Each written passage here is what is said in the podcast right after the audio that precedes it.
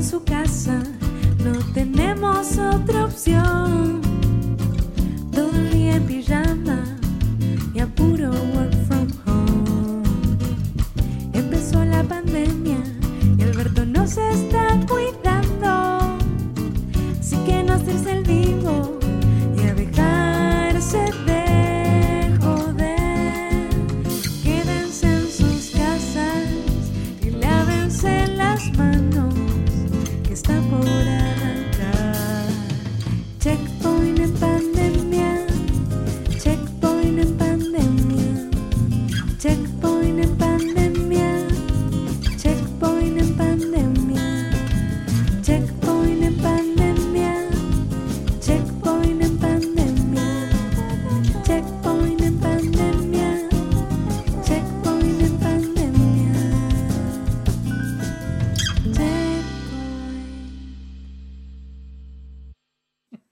Sí, sin ¡Eh!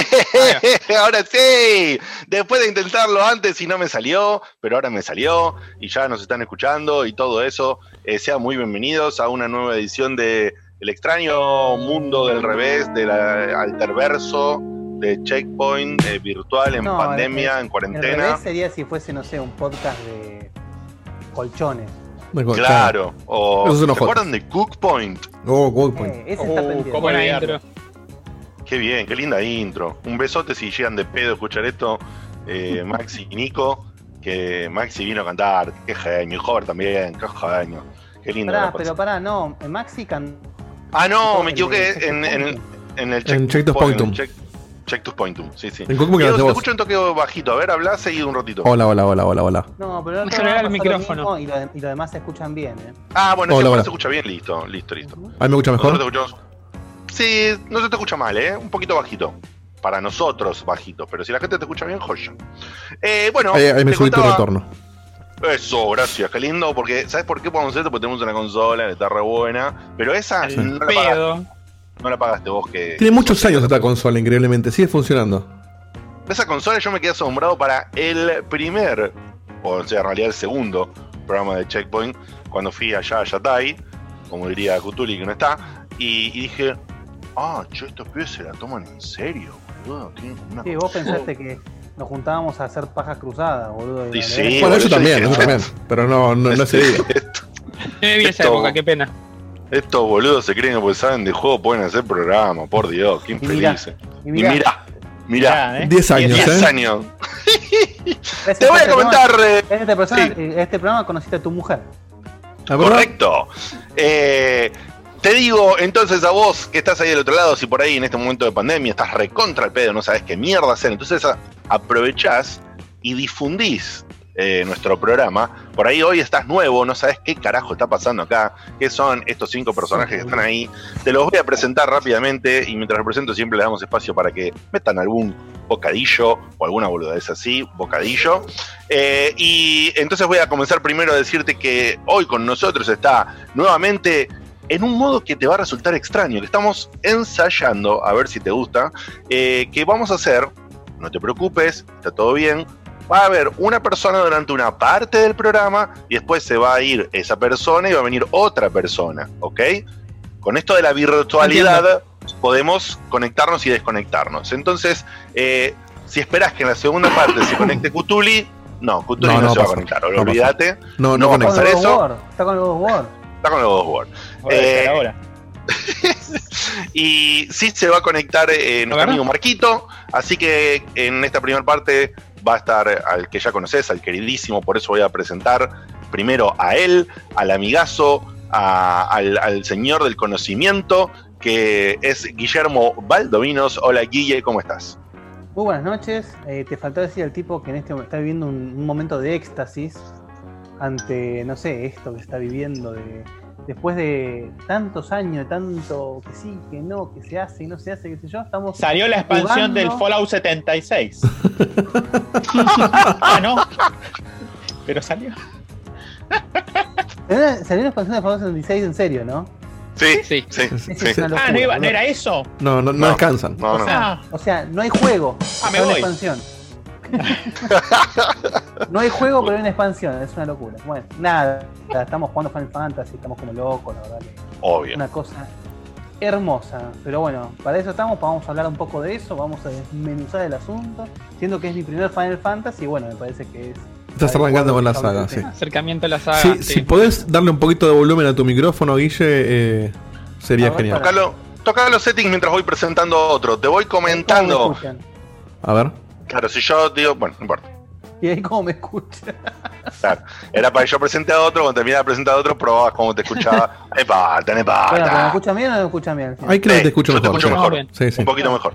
Eh, a continuación te voy a mencionar que justamente el que es el clon, pero no es el clon, el que es el primo, el, eh, el relative del señor Valdovinos, que también, por supuesto, conoce, ama y juegan juntitos ellos porque son como súper amiguis, además de ser primos, es el señor Hugo Granchetti, lo conoces como Beto, lo amás, y si no lo amás es porque todavía no lo conociste lo suficiente. Si no Beto, amás, ¿cómo no sabes lo que es el amor. Así, así nomás. Exactamente. Muy bien, gracias. Este, extasiado de estar por aquí. También este, disfrutando como, como mi primo en paralelo eh, a esta belleza que ha salido hace poco entre nosotros, de la cual hablaremos en este programa. Y bueno, este, muy contento de otra nueva misión. La verdad que me está gustando mucho cómo está saliendo este checkpoint en pandemia. Sí. Eh, y esperamos que los checkpointers de allá lo estén disfrutando también, aunque sea para acompañarlos en esta época que ya se está haciendo larga, ¿eh? La cuarentena. Sí. Y ahí para un rato más, ¿eh? larga, ¿eh? Ahí para un Uh, ratito me más. parece que hasta el año que viene nos vemos. Hoy sabés que estaba en un momento, este, pongo, pongo, prendo la tele y arranca en Pará, el, en el pará porque ya vas a contar toda una anécdota, ¿me entendés? Vos no, nunca entendiste en 10 No, años. yo sé, pero tiene que ver con lo que dijo Beto. con- ¿Me entendés? Que el espacio para eso es cuando te presento. Tiene que ver con la Entonces, cuarentena, no sé si- No importa, Ah, lo ok, ok. conectás después. ¿Ok? No, pero ahora no. A ver, Diegote, pobre de It, tiene que ver con la cuarentena, que es un tema que no es. Sí, no por es, eso- eh, No, no, pero con lo que dijo Beto, con lo que es dijo Beto. Claro, claro. el hombre técnico que hace que todo esto funcione y que ahora te va a contar algo que está conectado con lo que dijo Beto, que es el otro que habló recién, se llama Diego de Carlo. Dieguito, ¿cómo estás? Y conectá y decí lo que tenés ganas. Buenas noches, contento como siempre de estar acá. Hablando de la cuarentena que Beto dijo que se va a hacer larga, hoy en un momento prendo la tele, o sea, terminé de laburar, este, y me puse a hacer cosas en la, en la cocina y prendí la tele y, y arrancó el primer canal que estaba, que es, perdón, el primer canal que es el canal 2, el primero, y estaba América, y estaba hablando... Porque, porque, porque tenés cable, sos de los que tienen cable. Tengo, en realidad tengo el flow que, que me estoy colgado de la cuenta de mi viejo, el flow. Ya no, no tengo cable, uso- le uso el flow a él cada tanto. Está muy bien. Entonces estaba hablando un médico sobre el coronavirus, que es lo único que se habla en televisión, y el titular decía, de la cuarentena no se sale más. Textual, ¿eh? No, no. Textual. No Oh, es se sale en un año, no, no se sale más. Así que bueno, acostúmbrense a esto porque es la vida que nos depara hasta que nos moramos de viejos. O de O coronavirus. sea, o sea que nunca vamos a poder jugar las Tofas 2. Claro. Este, claro. es- creo que va a salir tampoco. Así que, Vamos a jugar el 3 directo. claro. A continuación te voy a decir que quien me falta presentar en el día de la fecha para esta parte, porque después va a venir el otro, que se va a ir cuando se va el que dije antes, que se va a ir y va a venir el otro. eh, ese es el que trabaja en la empresa de mucho color verde y con cierta por ahí dando vueltas que no saben cómo mierda ponerle el nombre a sus consolas y le ponen los nombres más pedorros del mundo. Pero están haciendo un laburo cada vez mejor. El hombre de Microsoft es el señor Facundo Maciel. Facu, ¿cómo andás? Buenas noches. Yo les voy a dar un comentario y dos tips. El comentario es eh, con esto de la cuarentena que se extiende. Cada vez que alguien mira algo de la cuarentena, la patean un poco más. Hoy No, pará, pará, pará, noticia- pará, pará, pará, pará, Facu, pará. Te lo dije antes de empezar. ¿Quién te está corriendo, boludo? Respira un poquito. Pará, ¿esos son facturas? sea- la puta que te parió. Ahí está. Dos tips, dos tips. Te voy a tirar dos tips. No, no, no. Te voy a tirar dos tips. Una cosa, una cosa. Otra cosa, otra cosa. Dale. Dale. Adelante. Cuestión que cada vez que vos ponés el noticiero, como bien dijo Dieguito, que aparece una noticia distinta, hoy yo puse noticiero y decía que la cuarentena iba a durar hasta el 2022 para lo que es eh, conexiones internacionales, viajes y demás. Así que sí, cada vez que alguien prende la tele va a ver que se extendió mágicamente. Eso por sí. un lado. Por el lado de los tips, cuando Dieguito dijo que está usando el flow de su, de su, de su padre, les cuento cuál es el tip. Si una persona tiene flow en la casa, si vos lo tenés, podés bajarte la aplicación de teléfono, te conectás con la cuenta de cablevisión de otra persona Claro. y lo streameás a un Chromecast como si fuera eh, una película que estés streameando de Netflix. Así que si tienen un conocido que tenga Flow y tienen Chromecast, aprovechen a conectarlos porque les puede salvar de algún día de aburrimiento. Claro, porque tiene- película. No sé si hasta 5 dispositivos o una cosa así. O sea que podés usarla sin, sin perjuicio. Sin Bien, perjuicio. bien, sin perjuicio ni, cosa ni ilegal. Muy bien, Facu. Exacto. Facu, eh, cuando hiciste todo este pedazo ahora, después que te caía a pedos, ¿te sentiste antinatural hablando de esa velocidad? Yo creo que sí. Un ¿eh? Sí. Bueno, deberías sentirte así siempre de acá Hasta que te sea al natural. fin de los tiempos. Cuando Bueno, estás en el programa. caso. Entonces, si vos te sentís antinatural hablando, quiere decir que lo estás haciendo bien. Es que al Eh, principio, al principio sentís Dieguito incómodo? lo sentía natural el tema de las trabas. No, se esforzó hasta que fue natural. Hasta claro. Hasta que en un momento dijo, Primero incomoda por la curiosidad y después. Dani, está la nueva temporada de RuPaul. No, encima hace poco vi que. Está lustrando, ¿viste?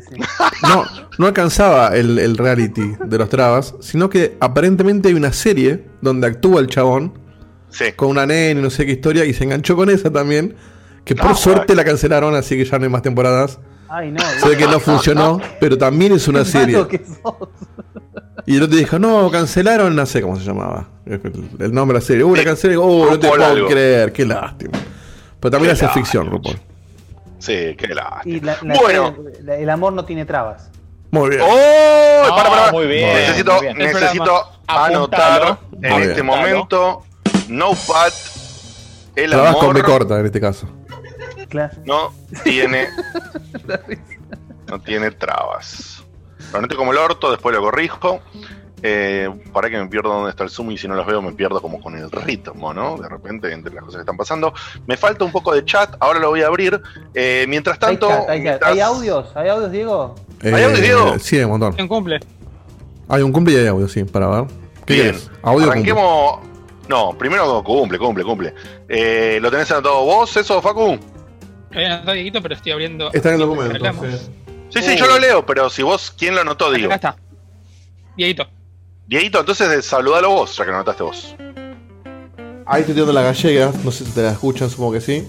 ¿Pidió gallegas o, hizo Pidió gallegas porque Pidió es un mensaje que llegó al WhatsApp de, de Checkpoint, que lo mandó el viernes, pero bueno, yo lo vi recién hoy cuando prendí el celular, que es de Sebastián Cobeaga, cumplió el 13 de abril, o sea, anteayer, y le dije, ¿querés gallegas o otra cosa? No, no, gallegas a full, me dijo.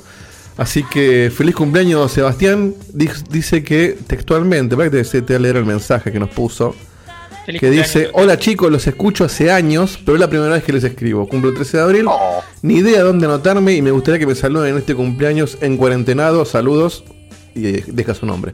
Acá tenés, Muy acá bien. tenés el saludo, papá. Lo cual muy me, bien. me, da, me da el pie de que si este muchacho nos escucha hace años y no sabía dónde anotarse, deberíamos quizás estandarizarle el, el- la anotación a cumpleaños. Para pensar. Ah, no ten- es verdad, no tenemos un medio oficial Claro. para que nos. Creo que la gente no lo- le avisa por donde le pinta y él no sabía por dónde y le pintó cuando en WhatsApp. Bueno, te cuento, mira, vamos a hacer dos cosas. La red de moda, la red del momento, la red de red Corto social es Instagram, ¿ok? Así que eh, Facu, como es un nombre, una, una extraña fusión entre un viejo de 90 años y un joven de 25, eh, Facu puede usar Instagram es de como Benjamin. Benjamin Button. Claro, Facu puede usar esas cosas muy modernas de manera muy bien y después puede hacer unos comentarios extraños. Eh, así que pedí, si, si sos amigo, si sos, eh, si estás familiarizado con la red de Instagram, lo puedes poder, poder, oh, poder pedir. pedir por. Habla lento, por favor. Gracias, Facundo, gracias, Facundo, muy bien. Oh, no. Muy bien. Muy bien. ¿Fue natural, Diego, eso? ¿Cómo lo ves? ¿Cómo lo dijiste? No, no, muy Sí, bien. sí, buen- entró, buen entró timing, fluido, ¿eh? Buen timing, bien disparado, agarró incluso los problemas de conexión. Sí, bien, sí, Facu. sí. Muy bien, muy bien, Facu. Bien jugado. Eh, dicho, dicho esto, puedes hacerlo por Instagram justamente. Y si te querés sumar a la comunidad de Discord y toda esta pelota, hacelo por Discord, que es una, una cosa donde somos todos como. la- la- son todos como se sienten súper amiguitos y todo eso, hasta que se pone un tema re candente de charla y se cagan a palos. Pero mm, habitualmente hay amor y comunión, podés pedirlo por ahí. Y si no, bueno, no rompas los huevos, qué sé yo, arreglate. ¿Está bien? Te estoy dando dos opciones, no me pidas más. No cumplas años. Discord, Jumboard, Kotor. Claro, hacelo bien. por donde quiera. Hacelo por donde quiera. está me, me gusta para nombre programa también ese. ¿eh? También. Jumbor. No, Discord. Discord, Cotor. Cotor, Cotor. Cotor, Cotor. Co- Cotor con K encima. Cotor con K. Sí, sí. Uy, Cotor pará, y- pará. y Jumbor. Le Pará, otro, le está otro. muy bueno, ¿eh? Discord, Excelente. Jumboard, Cotor. Yo anoto, yo anoto. Después vemos. Estaba muy lindo, eh, me gustó, me gustó. Así que bueno, Sebastián, esperamos que te hayas disfrutado de las gallegas, aunque nosotros ya estamos podridos y se nos va a caer la oreja más o menos. Pero bueno, está bien. Nosotros lo hacemos por ustedes. Porque, ¿qué hacen ustedes además de estar ahí y hacer el aguante? También nos dan plata. Así que si nos querés dar platita, podés hacerlo. Nerpo. Ay, no, Eh. Si querés darnos platita, porque tenemos que, viste, bancar la, ¿Vos te acordás que, bancar la conexión de internet. ¿Te que Diego te da- digo, te le daba vergüenza no, no, poner no. Discord, eh, Discord, eh, Patreon? Decía, no, ¿les parece que pongamos Patreon? Le vamos a cobrar a la gente. Y ahora de repente es Fenicio Point. Sí, sí, Point. Paguen tributo, mierdas. Eh, bueno, fuera de joda, si querés colaborar con nosotros, acordate que puedes hacerlo por Patreon, puedes hacerlo por Mercado Pago, en pesos, así no te metes con el quilombo del dólar. Y además, si de casualidad tenés a alguien que viajó, claro, ahora no viaja nadie, bueno, olvídate de eso. Comprar una tarjeta Si digital. tenés alguien que bajó, encerralo por las dudas. Sí, sí. Si de orto vas a comprar. Ah, gracias, Facu. Si vas a comprar una tarjeta de, de PCN en Amazon para tanto encierro y la compras en Amazon, acordate que en nuestra página web www.checkpointbg.com tenés, scrolleando un poquito, un banner que te explica perfectamente cómo hacer para colaborar en Patreon, cómo hacer para colaborar en Mercado Pago o cómo hacer para que una compra que ibas a hacer en Amazon nos deje una infinitésima cantidad de dinero de la compra para nosotros. Y vos encima, eh, lo que tiene de bueno, que siempre insiste Facu con esto, es que vos, al consumir eso, no tenés que poner nada de más. Tu Sí, compra habitual. Será claro, tu compra habitual, por, por nosotros estar de alguna manera incentivándote a que compres en Amazon, Amazon nos da una migaja, ¿ok? Eh, Lo mismo con Epic. Lo mismo con Epic. hay, que usar, migajas. hay- hay que usar el código de cupón facturas de dulce de leche. facturas de dulce. Vos sabés que eh, en, en, en Epic lo mismo, más ahora que hay una sale, si querés comprarte alguna Ay, giradita che, ahí. en Epic me olvidé por completo. ¿Cómo es Facu lo de Epic? En Epic, cuando finalizas una compra, te aparece un espacio para poner un código de un creador. Ahí pones checkpoint B corta G, todo junto y en mayúscula. Sí, que encima Y- ni siquiera hace falta ponerlo Amazon. bien, perdón, porque te lo autocompleta, es como que te va mostrando. eh, ah, mira qué bueno. entonces cuando vos pones checkpoint ya te, ya te va a mostrar el nuestro directamente. Igualmente recuerden que Checkpoint se con C de Checkpoint, H de Checkpoint, E de Checkpoint, C de Checkpoint. Point.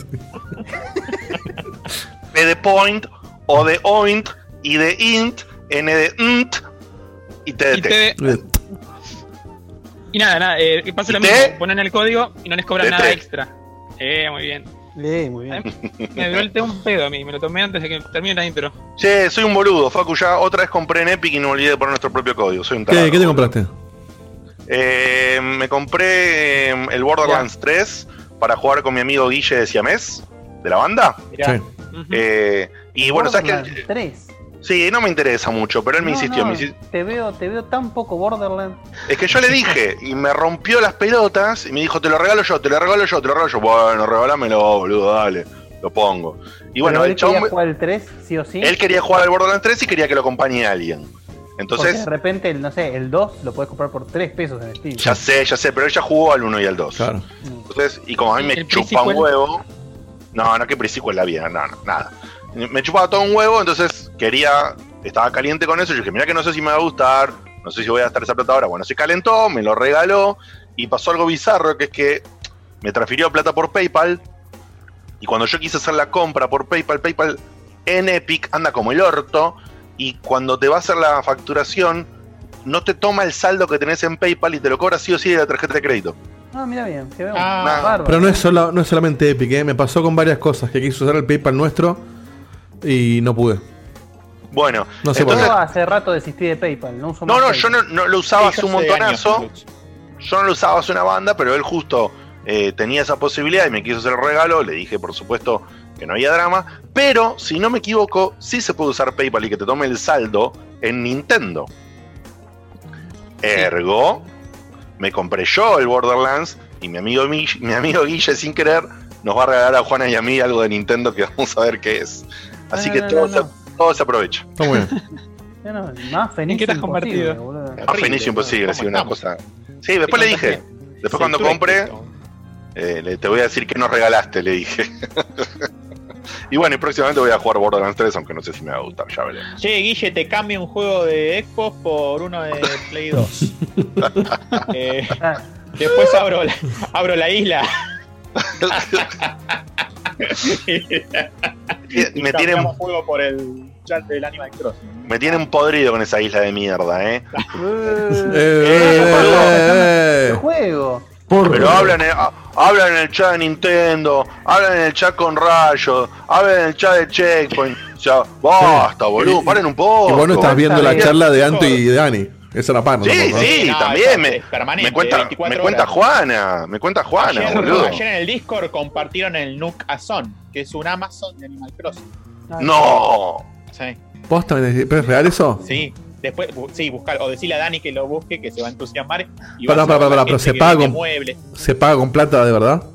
Que no, no, no, con la Ah. es del juego. Porque si no, a ver si no, no se lo es muestro. un, es un centro, un hub, diría Facu, donde este, la gente pone los muebles que tiene, la, la y, y Nuka son, con el loguito ahí de Tom Nook, que como decíamos es un, como un capitalista. terrible ahora que lo nombrás. Vos sabés que hay gente en eBay que vende plata de, de Animal Crossing. Y lo que hace es vos les comprás, entonces te dicen, vendo, no sé, 6 millones de monedas a 10 dólares. Entonces cuando vos lo compras, le das tu, tu código de isla al, al vendedor, el tipito va a la isla y te deja la plata y se va. Y está Ah, deshaciendo. un acto, un acto de confianza absurdo. Ah, Y decían que como cotiza Sí, esa medio, moneda, medio que eBay te, te protege porque es una plataforma Claro, es un contrato. Ah, o sea, claro. vos podés Como poner un contrato. reclamo al chabón. Y el tipo Claro. no es que vos Bueno, vas es a la como- isla de él. Perdón, es como hace es que, que en los en los juegos eh, MMORPH eh, la gente vendía Sí, sí, ítems sí. de maneras no convencionales, ¿no? Eso sigue existiendo, que te venden oro en juegos existe de siempre. Pero no, bueno, o te venden ítem, o te venden ítem que está un chino farmeando, boludo, dos semanas, que vos no lo puedes hacer en tu puta vida y te lo vende por unos dólares. así que yo le dije, le dije a Dani, ¿por qué no te pones con Anto? que tuvo el primer quilombo por eso. ¿Así? Y cuando estaba la, la Auction House en Diablo 3. Ah, Sí. tenés razón. Sí, alto quilombo se armó con eso, sí, me acuerdo. Sí, sí, qué desastre Ya por eso. 2013, por ahí. Así que bueno, Beto, Perdón, yo Facu. le, le dije a, a A Dani, ponete con Anto y pónganse a farmear monedas y véndanlas en eBay y de paso hacemos un banco. Ahora que el dólar se va a la mierda. Sí, uh, sí, Sí, viene fenómeno. Facu, ¿qué ibas a decir?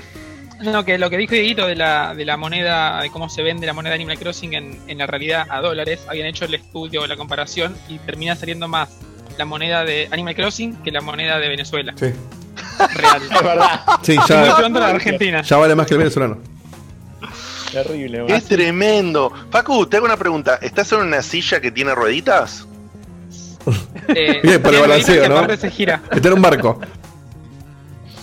Es el reemplazo de la lapicera. Qué hijo de remil puta. Ni, ni- no la zafo ni en virtual, eh. La concha de la lora, boludo. Qué cosa Hay que- seria. hay que Bueno. quedar quieto. No, no, no. Dentro de todo no es tan. No, no, no. No me daña tanto. No lo hagas a propósito. No te hagas el pelotudo. y ahora que lo sabe, ¿Te imaginas, ¿te imaginas ponerlo a laburar a tenés que estar todo el día así? Facu, así en cámara. Sí, ahí. ¿Vos, Bueno, Facu, ¿Tuviste un, un fidget alguna vez? Eh, sí. Tengo, me lo compré hace poquito. En, en el Laredes me lo compré.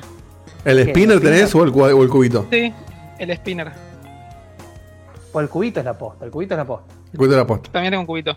Tengo los dos. Claro. La semana que viene los traigo. te cuento, Facu. La pregunta que te hizo? Guille. Acá Sí, me compré dos. La pregunta que te hizo Guille era para que nos des un poco más de feedback. Si lo tengo, es una respuesta media cerrada. Pero decía, sí, lo, lo compré en el 3. ¿Tenés horas? Sí. Sí. sí, lo tiene. Taxi, pasajero. Y bueno, ¿y te saca un poco los nervios, boludo, o una mierda? No, no, una mierda. No, una mierda, al pedo.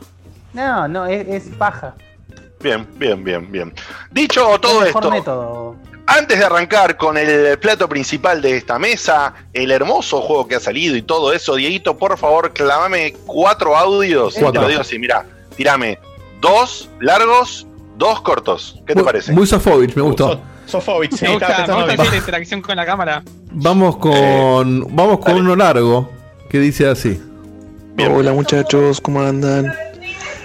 Che, el fin de semana, bueno, por cosas que no vienen al caso, estuve sin luz casi todo el día y me puse en la aburrición, me puse a escuchar segmentos que tenía descargado eh, en Spotify, como lo del informe del audio que había hecho Die- eh, Dieguito y todo eso.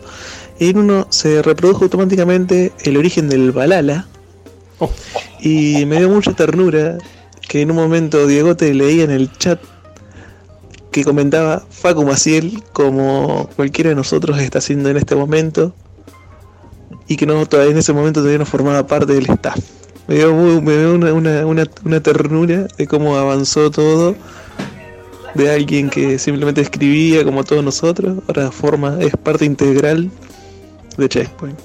Nada, eso nomás. Ah. Saludos. Fue, fue el fan que la pegó, como la película de. Mark Wahlberg. Sí, igual no, no es lo No, mismo. no es. No, no era mismo. Pero era más romántico así. Eso Ok, van a decir cuando sea presidente y sea un presidente muy auto autoritario. Como cuando tiene un programa de radio que trabajaba en Microsoft. Ahí, ahí en, Claro. el, en el chat. Facu, Facu vino, vi- Facu vino condicionado ya. Sí, ya estaba. Ya era, ya era un. ¿Cómo se dice? Cuando tenés un. Era un intern, como le gusta a él en inglés. Sí, sí, sí. Internet era, me gustó. Era, era mi protegí. Claro. Ah, residencia Padawan. de Checkpoint, mirá. Acá en el, en el chat Marquito dice, haciendo una referencia obvia, dice, para que los audios largos parezcan aún más largos, los quiero reproducidos en el siguiente orden. Corto, largo, corto, largo, largo, corto, corto. Vamos con uno, Bien, dale, ponete vamos con uno corto ahora. Bien cortito que dice. Checkpoint quería comentarles de manera breve que anoche terminé el Final Fantasy VII Uh. y fui muy muy Ojo. feliz. Lo amé de principio a final, a la espera de ver Ay. qué depara la saga. Es el, prácticamente el juego que esperé toda la vida, un sueño hecho realidad. Muy bien. eh, Muy bien. Bien. apropiado el audio para hoy. Un tipo que tiene las cosas claras, que sabe lo que le gusta y sabe lo que quiere. Entonces Sí, sí, sí. Vamos con uno un poquito más largo ahora para hacer el segundo largo, que es de Santiago de Córdoba y dice lo siguiente. Buenas checkpointer, ¿cómo va? Soy Santiago de Córdoba. Les quería contar una triste historia. Después del programa pasado, la verdad, quedamos enamorados junto con mi novia del Animal Crossing. Dijimos, hay que comprarlo sí No. sí. Inmediatamente paso la tarjeta, tienda argentina, me salta error. Ok, ok, ok, no pasa nada, llamo al banco. Estoy dos horas con el, el banco.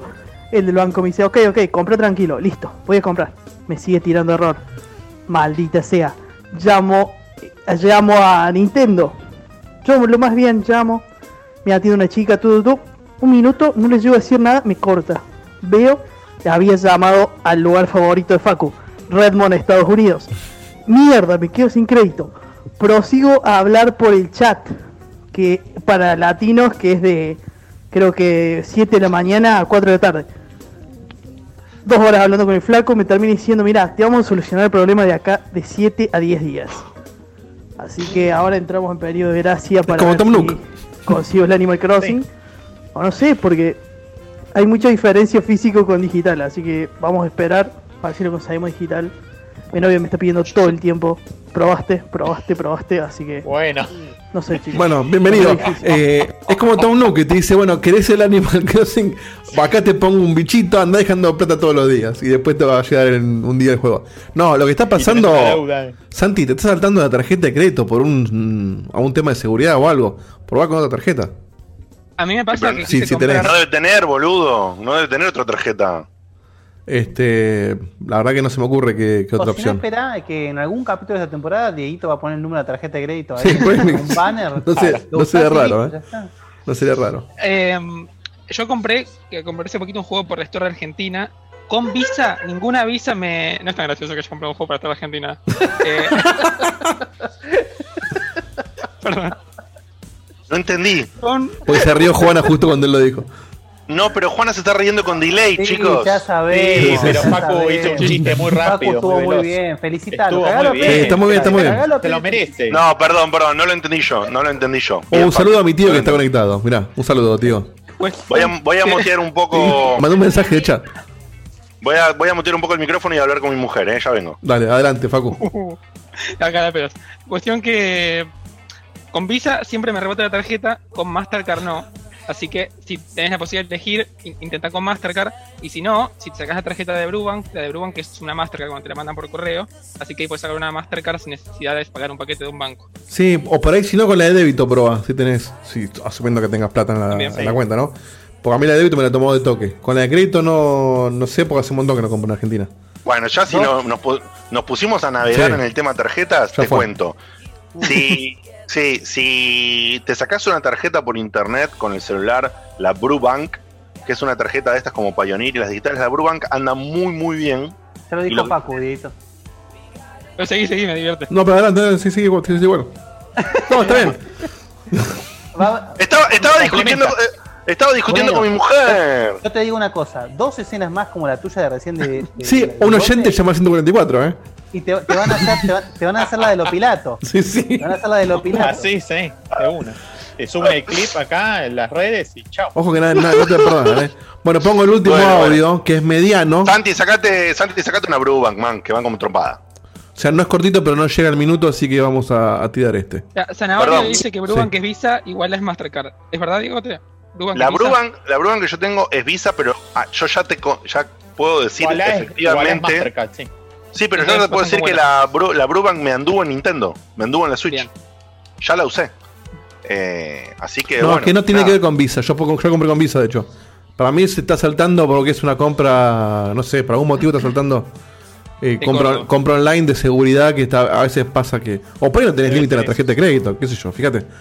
Pero no, no, no sé si Nintendo te lo va a resolver, ¿eh? O sea, yo que, yo que vos intento más con el banco. Imagínate, si Nintendo no resuelve cosas de Nintendo, Claro. imagínate resolver esto. De hecho, yo cuando tuve el tema con, con lo que conté de Nintendo, Nintendo me dijo, no, tenés que hablar con Nintendo Argentina. Y yo le dije, pero no sé ni dónde llamar. Nintendo No, Argentina no. se van a cagar de risa. No, tiene, no tiene ni me shop para. la- Cuando pasó de la Wii U, estuve dos semanas hablando con Nintendo Argentina, que hablaba con claramente entes que nunca le habían tocado nada. Era, no sé, para mí era un contestador automático. Que ni intenten nada. Oh, muy bien. Muy bien. ¡Oh! Muy bien. La Vamos- cuestión es que me hinché los huevos, obviamente. Llamo a la de Estados Unidos y en una hora me lo resolvieron. Una Sí, hora. eso que era un tema particular el tuyo, era complejo. No, no. En realidad, perdón, no especifiqué. Fue el post. Es decir, cuando me, re- cuando me repararon la consola, tuve que ver cómo hacer. ¿te acu- ¿Se acuerdan que la Wii U tenía que. Cada consola tiene una cuenta asignada? Sí, Entonces yo tenía que pasar la, conso- la cuenta de la Wii U sí, es vieja increíble. eso. a la Wii U nueva porque era una placa nueva. Entonces, eh, ellos me tuvieron que hacerlo de la cuenta desde allá. Terrible. Ah, terrible. No lo puedo. Es como, Bueno. si, es como si vos compras un Game Boy y te viene con un juego puesto y no puedes sacarlo. Sí, sí, tal cual. Y si, perdón, y si perdés el cartucho, te compro otro Game Boy. Ay, Dios. Eh, ya terminamos con los cuatro audios. No, Diego? no, me ¿Queda faltaba, me faltaba el último, que es un audio mediano, pero. Dale. Vale. Dale. Chicos, yo estoy súper feliz con el Final Fantasy VII. Ustedes saben que fue en su momento el juego de mi vida. Después, a medida que pasó el tiempo, bajó un poco, pero sigue estando en el top 5. No tengo PlayStation, pero mi hermano sí tiene la Play, así que casi que vi completamente el juego gracias a él. Y la escena más icónica de esta primera parte y que yo tenía que por lo políticamente correcto fuese censurado, no solamente lo cambiaron, sino que mezcla perfectamente bizarrez y arte de una manera espectacular. No se dan una idea de la felicidad que tengo. Saludazos. Muy cierto. Después Muy como audio random, lo que me quería preguntar es por qué la gata de Dieguito está tan pero tan enojada. Cada vez que Dieguito habla mueve la cola como un látigo, en cualquier momento explota. Está siempre enojada, como Hulk. Todo el tiempo. Siempre enojado. No, no, es, es, es la encarnación del mal. Sí. Eh, No, me- siempre está mal esa gata. celebro la forma de Laura de contar una escena sin spoilear y que todos entendimos a qué se refiere. Como Facu. Pero. No, justo No, Facu no. Pero, pero sí, Pero está- una estamos, estamos de acuerdo con lo que dice. Sí, pero sí, bueno, igual no vamos a hacer referencia directo a lo que dijo Lau tampoco. No, no, no. Pero la verdad es que Lau en un, en un audio resumió lo que nos está pasando mucho, ¿no? Y bueno, no hagamos el programa entonces, vamos a la mierda. De hecho, pará, aclaremos Ah, ahora que. Ahora que vamos a hablar de Final. Vamos a hablar de Final Fantasy, aclaremos para que la gente no se asuste. De que si bien es lo que hablamos con Facu y con Sebas, que Dios lo tenga en la gloria, antes cuando estábamos hablando del programa de hoy, No. Que Zeus, que Zeus lo tenga. que, se- que hace por ahí, hace un año, eh, no estaba mal spoiler Final Fantasy, porque era un juego recontra viejo y que era como spoiler de sexto sentido, ya está, si no lo jugaste, O Star Wars. sí. pero ahora que apareció esta remake que tiene un montón de cosas, es como que se renueva el contrato de no spoileabilidad, porque... Se reabrió la causa. No, Porque hay escenas para- icónicas que si te las digo te puedo cagar No, una no. experiencia de alguien nuevo. No solamente, no solamente se reabre la no spoileabilidad, sino que hay nuevos spoilers. No, no, Claro, además, además. Es verdad. Pero digo, hay, hay escenas que nosotros sabemos que van a pasar que Digote no. Más allá de, de- yo sin haber jugado por ahí el, el remake, sé cosas que, sa- que- que sabemos que van a pasar. Bueno, pero hay cosas que hay una, algo que Diegote sí sabe. No, no, no Sí. sé, pero por la duda digo, por ahí, digo digo Digote por decir Digote, digo, alguien que por ahí no jugó el 7 en su momento, si yo te spoileaba algo clave de ese juego, no te iba a joder a esta altura, o no tenías derecho a que te joda. Ahora por ahí sí, porque alguien se, se podría estar acercando a un juego Hoy- nuevo de hoy alguna Seba manera. se- hoy Seba se iría al baño para no Sí, escuchar. tal cual. Bueno, por Claro. eso no vino. Vos no venía al programa. Sí. Eh, bueno, eh, dicho esto, le voy a pasar eh, a ustedes tres, a ustedes cuatro, pero digo ustedes tres no sé por qué, porque los cuatro lo jugaron, yo no tengo ni idea de lo que está pasando. ¿Puedo hacer un pequeño comentario Sí, antes claro. de arrancar con el Final Fantasy? Sí, claro. Pues están acá, acá Jorjor en el chat está diciendo que contemos eh, si vimos la peli animada de Mortal Kombat. Ah, sí, mira. Y quiero hacer un pequeño comentario. ¿La vieron alguno de ustedes ya? No, no todavía. No, yo ya la tengo marcada, oportunidad. Lista para darle play, pero bueno, pasaron otras cosas. Bueno, para el que no sabe, hace cuestión de dos, tres días salió la película animada, eh, Mortal Kombat Legends, eh, Scorpion's Revenge se llama, que es un, un- una reinterpretación de lo que es todo el primer torneo, desde la perspectiva, digamos, usando como médula principal Scorpion, como siempre. Eh, y, mm, a ver, la animación es una brutal. Lo que, lo, lo que es la animación de esa película es espectacular, el voice acting es espectacular, y digamos, hicieron muy bien en implementar todas las cuestiones muy, muy novedosas de Mortal Kombat en lo que es el primer torneo de Mortal Kombat y tiene gags muy parecidos a lo que fue Johnny Cage en la película de los 90, actualizado el día de hoy, cosas por el estilo. Pero tengo una crítica muy fuerte que hacerle, que es que la película dura una hora 20 y es todo Mortal Kombat 1 y cosas del 2 y del 3 y del Está muy 4, apurado, y del 1 y decís. 20. Mm. Claro, está apuradísimo, está súper resumido. Y para el que no tiene clara la historia de Mortal Kombat, yo creo que, que- que deja muchos huecos, muchos huecos. De hecho, literalmente Sub-Zero creo que aparece con suerte 5 minutos. Claro. Eh, y Sub-Zero es importantísimo, más que nada en el primer y segundo torneo. Raro que no lo hayan hecho en más de una película entonces. En una Claro, trilogía, o sea, eh, imagino que deben estar probando un poco, pero al probar ya se quemaron Sí. uno de los cartuchos más importantes. Y entonces, bueno, qué sé yo. O sea, que hay que, que, que la vean, véanla porque está buenísima, posta que está muy buena. Pero mm, si, si, la, si la ven esperando eh, saber, eh, digamos, exprimir el lore de Mortal Kombat, no, no, no, en absoluto. Bueno, acá, acá en el chat, Leon Ren dice que entendió la peli gracias a, a la explicación tuya de tu informe. Es que sí, lamentablemente sí. Claro, aparte no es una historia compleja, com- eh, perdón, no es una historia simple, sino que es compleja por la cantidad de personajes que tiene. Y pero una hora y Claro. veinte. Una hora y veinte, a- tal cual. Es como contar, No. no, sé, eh, Crisis en Tierras Infinitas en una hora y veinte. Claro, claro, claro. Vas a dejar mucho afuera. Muy bien. Dicho esto, eh, no sé cómo se quieren ordenar, los dejo libres. Yo voy a ir haciendo una- unas anotaciones para la otra parte. Le voy a adelantar a la gente que, como Guille tiene que hacer unas cositas y qué sé yo, se va a ir más temprano. Él va a ser la persona que se va del programa de hoy, luego de hablar de Final Fantasy. Y el que va a venir en su lugar va a ser el amiguito Marquito. eh, y vamos a hacer una polémica, ¿ok? Dicho esto, mientras yo hago unas cositas, eh, no sé, Guille, ¿querés encarar vos esto? Y los vas introduciendo a Dieguito, a Facu y a Beto y van articulando, ¿te parece? Me parece muy bien. Dale nomás. Eh, voy a aprovechar un segundo nada más. Voy a pasar Baño. por el chat a la gente que está, está- No, esta gente está esperando, quiere saber dónde ver la película de Mortal Kombat y estoy pasando un método. Upa. Así que. Una cuenta de Netflix o así, ¿no? En, en- en el chat de, de Twitch, lo tienen todos disponible. Un método no non santo, pero la realidad es que No no hay otro método para nosotros, así que bueno. Ahí tenés algún. Bueno, em, Tantas alegrías te dio. Sí, sí, está bien, pero ya se, se portó mal acá, así que bueno, un dedito en el culo no le viene mal. Así que. Eh, bueno, perdón, antes de que a- pase, Ed Boon tiene participación en esta película, ¿no? O sea, hace algo ahí. Sí, por- sí, eh, eh, claramente esta película está cagada por él porque es, es Scorpion en todo su esplendor. Claro. Así que, sí, nada, él claramente dio- le dirigió bastante acá. Así que bueno, como ya venimos vaticinando desde el minuto uno, eh, capaz eh, lo más importante del día de hoy es hablar de lo que es eh, una de las remakes más esperadas. de- de- me, me atrevería a decir de la historia de los Resident. Evil 3. Sí, sí, creo que va a durar más este sector del- de esta sección del programa que el juego en sí.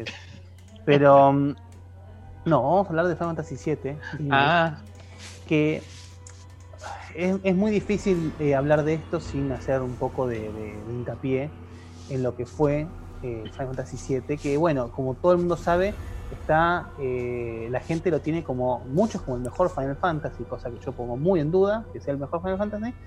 Sin embargo, eso no quita el, el- mérito que tiene el juego de que cuando sacando lo que es eh, historia, porque a uno le puede gustar más el Final Fantasy VII que el 9 o el 4 que el 8 o lo que sea, es una cuestión de gustos, pero es, es una cuestión objetiva e indiscutible que el salto de lo que fue el Fantasy VI de Super Nintendo al Final Fantasy de PlayStation fue algo eh, para el momento eh, sin precedentes. Es decir, vos estabas por primera vez viviendo un RPG, eh, un...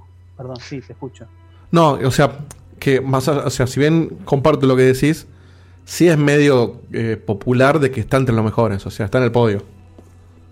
Por eso es- estoy hablando del Vox Populi, que es uno de los mejores. Sí. Ahora es cuestión de gustos si compartís o no esa postura.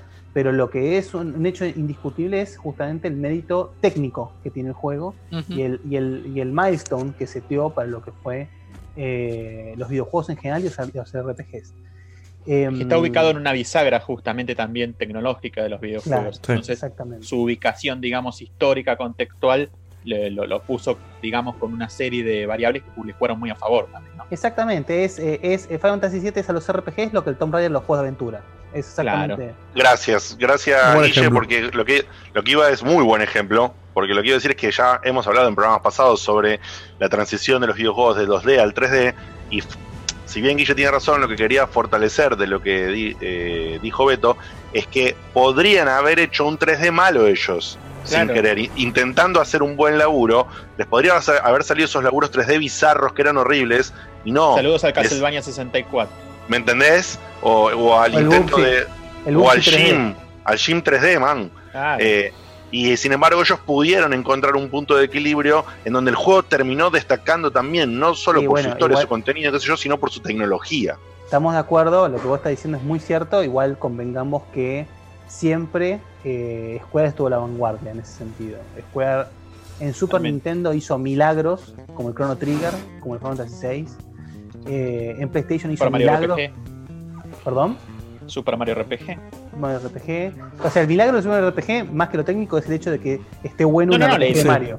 Bueno, Es pero, una pero de esa, es la mano, esa es la mano de Square. No, no, ni hablar, ni hablar, ni hablar. inesperado totalmente. Ni hablar. Y en PlayStation, Square hizo y deshizo lo que quiso en PlayStation. Hizo, eh, ahí en PlayStation probó una gama de, de cantidad de variables en videojuegos que no, no, no, no tiene, no tiene sentido. Hicieron un juego de carreras, hicieron un juego de tiros, de, todo. Hay juegos de pelea, de hecho hay de Square. Em, pero bueno, no estamos yendo por las ramas. Acá estamos vamos a hablar de lo que es la remake de Final Fantasy VII, que eh, como ya se sabe, es un- una entrega no sé, me parece que está mal dicho episódica, porque no es episódico como sería el Life is Strange o un juego de Telltale, sino que estamos hablando de que el Final Fantasy VII capaz eh, tomó tal dimensión que la historia, con, claramente uno jugando Final Fantasy VII Remake puede ver que hay tanto para desmenuzar que muy difícilmente lo puedes hacer. Un juego va a pasar justamente con la película de Mortal Kombat, que va a quedar mucho afuera. Eh, para los que jugaron Final Fantasy VII, la gran mayoría, eh, sepan que este, este, este juego, esta entrega de Final Fantasy VII, transcurre pura exclusivamente en Midgar, que es el primer sector del juego. Que uno jugando el juego se da cuenta que eh, es impresionante. Uno de- cuando jugaba el juego viejo decía, ¿cómo puede ser todo un juego en Midgard? Es, es una locura. ¿Qué, qué tanto hay podía- para hacer era corto, era corto en su momento, pero que era corto, o sea, estamos hablando ante el programa, pongámosle que con toda la furia en Midgard pasabas, eh, si no explorabas cada rinconcito, una hora en el juego. Sí. Eh, y ahora tenemos un juego, una entrega de 40 horas en Midgard solamente, que eh, me atrevo a decir que no hay un minuto desperdiciado. Tal cual. La verdad que eh, lo que han hecho a nivel técnico eh, se ve espectacular el juego, tiene un par de fallas, eh, graves fallas de textura tiene el juego, por ejemplo. Eh, son la, puerta, la puerta de la habitación no la entiendo. No, no, no tiene sentido. No, Pero hay un par son- de flores que. Sí, sí, sí. Flor de mierda. Pero la cuestión es que son cosas que hoy en día la realidad uno está acostumbrado a que con la arreglan con parches. Eso pasa, lamentablemente. Sí, ya es es así. eh, pero, al- pero así como están eso, eso, esos, esa- esas eh, asperezas técnicas, no he encontrado bugs de gameplay, por ejemplo. Real- Realmente el, el gameplay está muy pulido. Sí, está muy, re pulido. muy Y las decisiones de diseño, de arte, de presentación son impecables. Sí, una sí, mejor sí. que otra. De Yo hecho, de hecho lo, perdón, Facu, ya te dejo. Lo, Sí, sí. Las cosas agregadas están en completa sintonía con, con el resto del juego. Es una armonía. Salvo, salvo alguna que otra cosita muy particular, como un personaje que te da misiones, que parece arrancado de. No sé. De. Kingdom Hearts parece. Sí, Pero no. bueno, acá se enoja. Pero bueno, eh, Ahora, perdón, yo entiendo eh, lo que vos decís a nivel contenido, de que no lo sentís como un juego de Telltale. Pero ¿por qué decís que no es episódico? Si el juego claramente no, no va a terminar en este. porque no le podés decir que esto es un episodio. Esto es. Es como una temporada, si se quiere. Sí, no sé, no, me, me cuesta mucho. Yo lo siento como si fuera una película si- que si vamos una al- serie.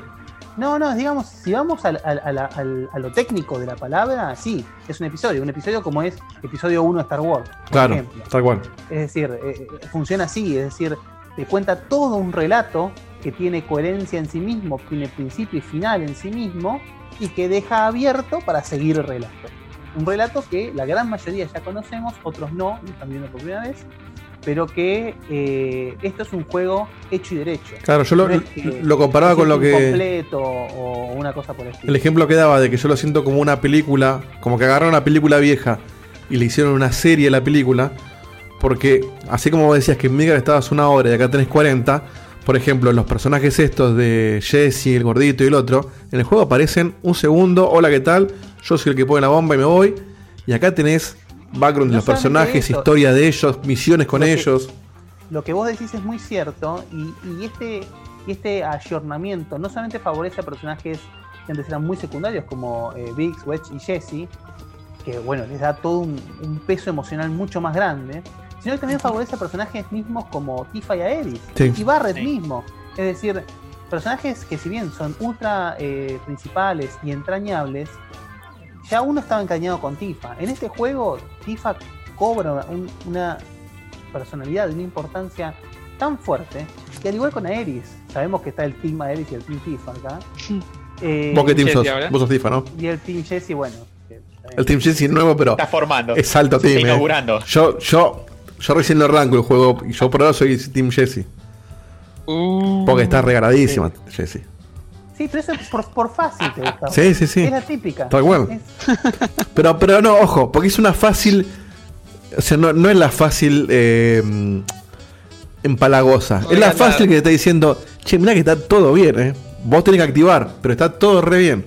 Y el otro boludo Sí, está ahí. Che, mirá, sí, ve- bueno, pasate por casa que te, te pago completo. Oh, oh, oh, ¿cómo? Dale, boludo.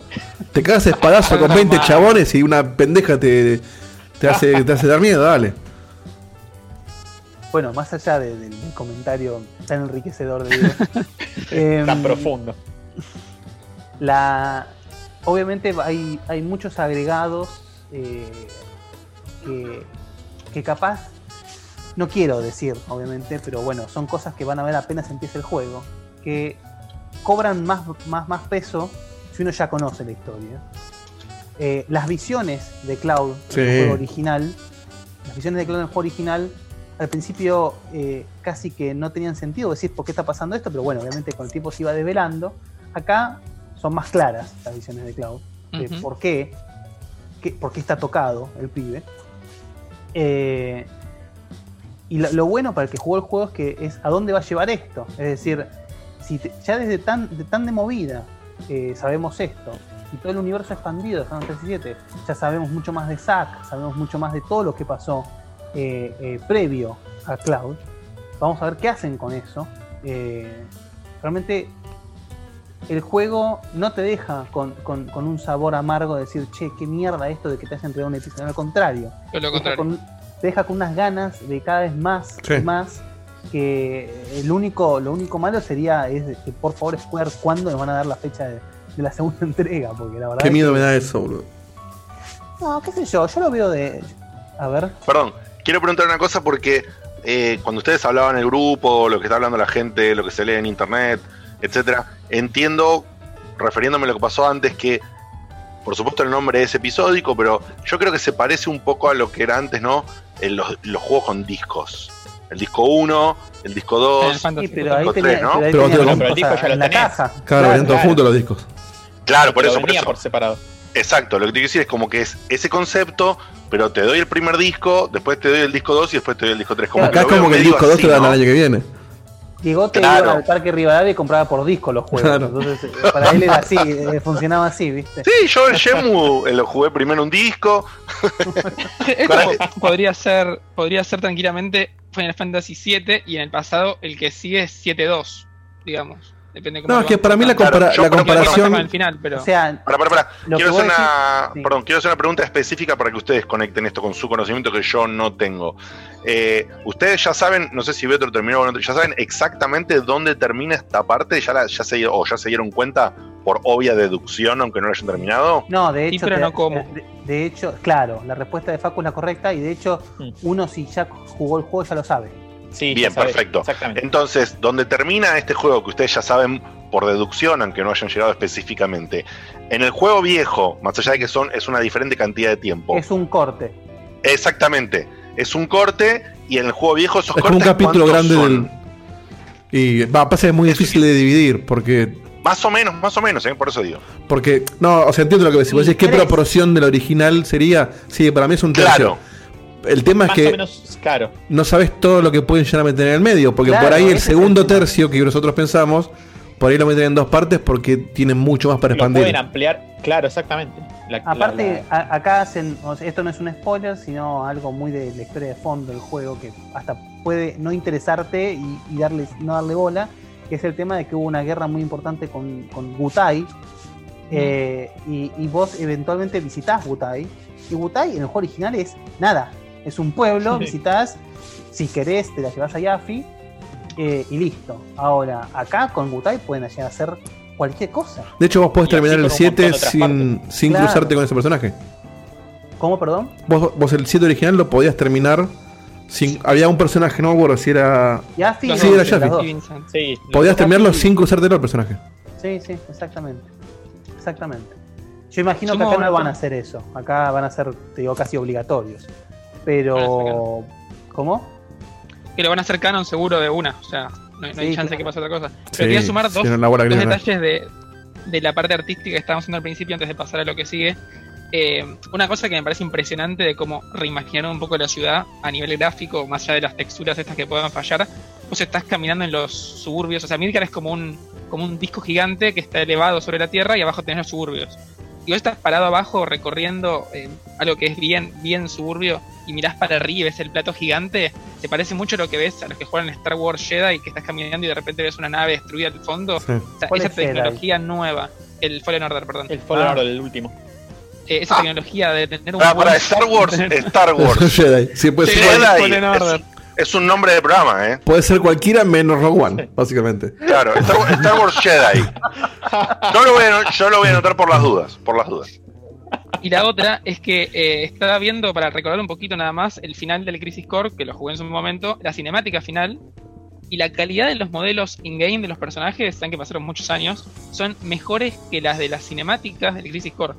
Que me Sí. parece un mérito absoluto Sí. llegar al nivel de, de que pase eso. También pasaron Sí. 10 años. Te diría que la comparación Pero- es más, más, es más justa. Más de con 10 la años pasaron de esto, ¿no? Exactamente lo que está. No, lo que está diciendo Está igual, ¿eh? Hablé con, hablé con mi amigo Santi, que le mando un saludo, que lo está jugando y está cebado igual que ustedes, y me dijo, y hablamos sobre eso, que porque no, yo vi la película de Advent Children, con No todo ese... un pedo.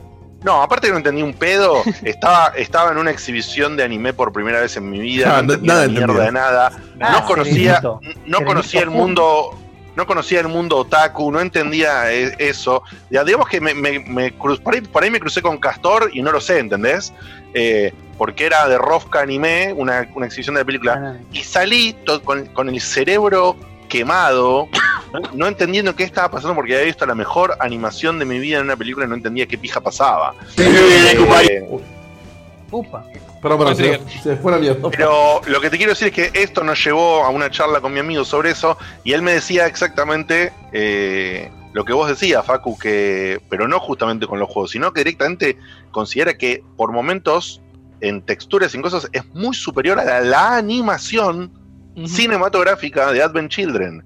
Eh, eso es una locura. Nosotros, eh, cuando salimos a ver esa película, hablamos como dos pelotudos diciendo, ¿te imaginas si los juegos un día se ven así? No, Pero es como, es como cuando vimos el Ratchet and Clank. Imposible. Cuando vimos Ratchet and Clank hace poco en Play 4, decíamos, es como jugar una película de Pixar. Que a- Claro. antes era impensado eso. Pero Imagínate. no, pero no divertida. Bueno, eso aparte, pero digo, imagínate al, al, al Guille del No sea pasado. malo. Si, si al Guille del pasado vos le decís, che, así se puede ver el juego que estás jugando en Play 1. Sí, no, te cree, no te cree. No, no, O sea, estamos hablando de, de un juego donde Cloud parecía un Lego. Claro. mal. Que, lo- que lo que Bueno. tiene, que lo que tiene esto que a mí me, me- es, es por donde me está llegando mucho, más allá del gameplay y lo demás, es que vos cuando jugabas al original, eh, había muchas cosas que tenías que dejar a la imaginación, porque los personajes no tienen expresiones, el- los diálogos eran textos, entonces sacando... estás pensando cuántas cascadas desperdiciadas. Claro, entonces vos decís, hay, hay- salvo algún- a- algunas escenas en video que son pocas, eh, la mayoría del juego vos las voces te las tenés que imaginar, las caras de los chabones te las tenés que imaginar, y acá es todo lo contrario, o sea, hay mucho laburo de expresiones, hay, hay actores haciendo las voces, todos No, los diálogos son actuados, entonces es como que... eh, Es como, eh, sa- salvando las grandes distancias, es como que antes por ahí leíste un libro o un cómic y ahora ves una película re bien diseñada donde empiezas a, a- a- donde te llega más quizás la idea que tenía el, el- el chabón que lo, lo escribió. Sí, sí, sí, totalmente. De hecho, ahora, bueno, pasando un poco más a lo técnico y a las mecánicas, eh, justamente a mí, a mí, por lo menos, voy a contar mi experiencia personal, a ver si alguien se siente identificado, y pero de ahí voy, voy desmenuzando. Pero, por ejemplo, eh, a- para mí, Cloud es- fue siempre uno de los, de los protagonistas con los que menos empaticé. Me, me resultaba un protagonista no, no, no entrañable, digamos. Eh, y la relación, eh, como quieran llamarla, con Aeris, me resultaba nada, un pedo. Eh, igual que con la de Tifa, ¿no? Tifa te da un poquito de pena, que sé yo, no sé qué cosa, o no, depende. Eh, pero ahora, eh, Cloud siempre tuvo esa personalidad, eh, digamos, eh. Introvertida. Y acá está tan bien hecho el hecho de cómo de a poco con sacacorcho van sacando algunas actitudes de él, Sí. las, ca- las, las caras perdidas de él ante una situación Sí, o ante sí, una sí. pregunta que justamente pone en jaque algunas cosas del personaje. Eh, expresiones de Tifa. Ha- Hay una escena en particular donde Tifa se muestra eh, eh, Vulnerable. no Compungida, vulnerable, sí. exacerba- exacerbadamente enojada y triste, que esa escena entre el voice acting que es maravilloso y, y las expresiones es espectacular. Perdón, el voice acting, el voice acting original o el que ustedes No, no están tenía. usando. No había. No, no, no, perdón, había. perdón. no, En el inglés. Yo voice estoy- yo acting, estoy usando en inglés. Yo estoy eso en estoy preguntando. Ah, sí. el, vo- el voice acting original del juego, ¿cuál es? ¿El japonés o el inglés? Mirá, no sé, ¿qué pasa? A Los mí, me dos. pasó con el, a mí me pasó con el Fantasy XV, con el Nier Automata, que originalmente yo los quise poner en japonés, porque me hubiese gustado verlos, escucharlos en japonés. Pero como hablan mucho durante la batalla, yo- hay cosas que me pierdo y no puedo estar leyendo los subtítulos en medio de la batalla. Entonces son juegos que, si bien me gustaría jugarlos en japonés, los juego en inglés y igualmente siento que no se de nada, pero el voice acting es realmente maravilloso. Todo lo mismo. Eh, yo el, el Nier Automata lo jugué en Ponja, ¿eh? ¿Cuál es el otro que dijiste, Guille? El Fantasy XV. Ah, claro. Ese, no, cuando lo empecé no me acuerdo, después veremos.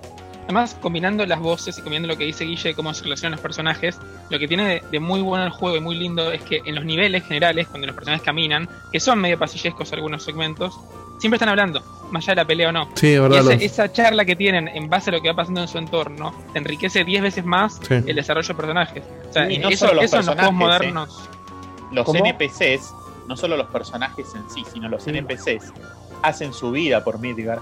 Está muy bien Tienen eh, diálogos. Llevada a la vida, digamos, la, la- la- la ciudad de Midgar. Tienen Sí, diálogos sí. entre ellos, reaccionan a cosas que pasan Bueno. alrededor. Y hablando Es de eso, enlazando con lo que vos estás diciendo, Beto, está el tema de las sidequests. Que originalmente en Final Fantasy VII había sidequests, pero eran las menos y no, son, no eran capaz sidequests per se, sino que vos te desviabas un poco, agarrabas un ítem particular, o justo entre lo que decíamos de Vincent y Yaffe. Pero acá tenés sidequests hechas y derechas, digamos, tenés un, un- un log de sidequests todo, que puede haber la, la eventual sidequest pedorra que hay en cualquier RPG, pero la gran mayoría realmente Bueno. eh, eh, enriquecen mucho a, a los NPCs, son divertidas, son situaciones, además que te sirven para el progreso de, de, digamos, del, del leveleo o lo que sea. eh, realmente es muy Son enriquecedor creíbles. Para, para- para la historia y para el entorno, más que para el desarrollo de la historia, es para el sí. entorno, para que el entorno se te, cree, se te vuelva más eh, vivo, más eh, creíble, por decir una manera, digamos.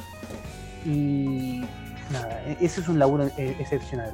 Hablando, como eh, justo que hicimos mención recién del Fantasy XV, no se puede dejar de hablar del Fantasy XV cuando hablamos de lo que es el sistema de pelea de Fantasy VII, porque es clara, es una evolución abismal, o sea, clara, pero abismal.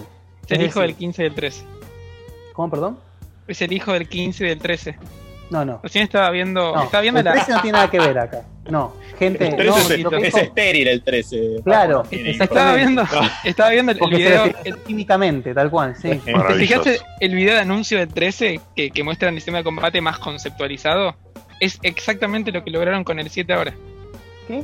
Sí, yo entiendo lo que quiso decir. El video Ah, de, sí, de- de la introducción del combate del primer trailer de Final Fantasy 13, que te muestran a Lightning peleando contra los chabones en el tren este.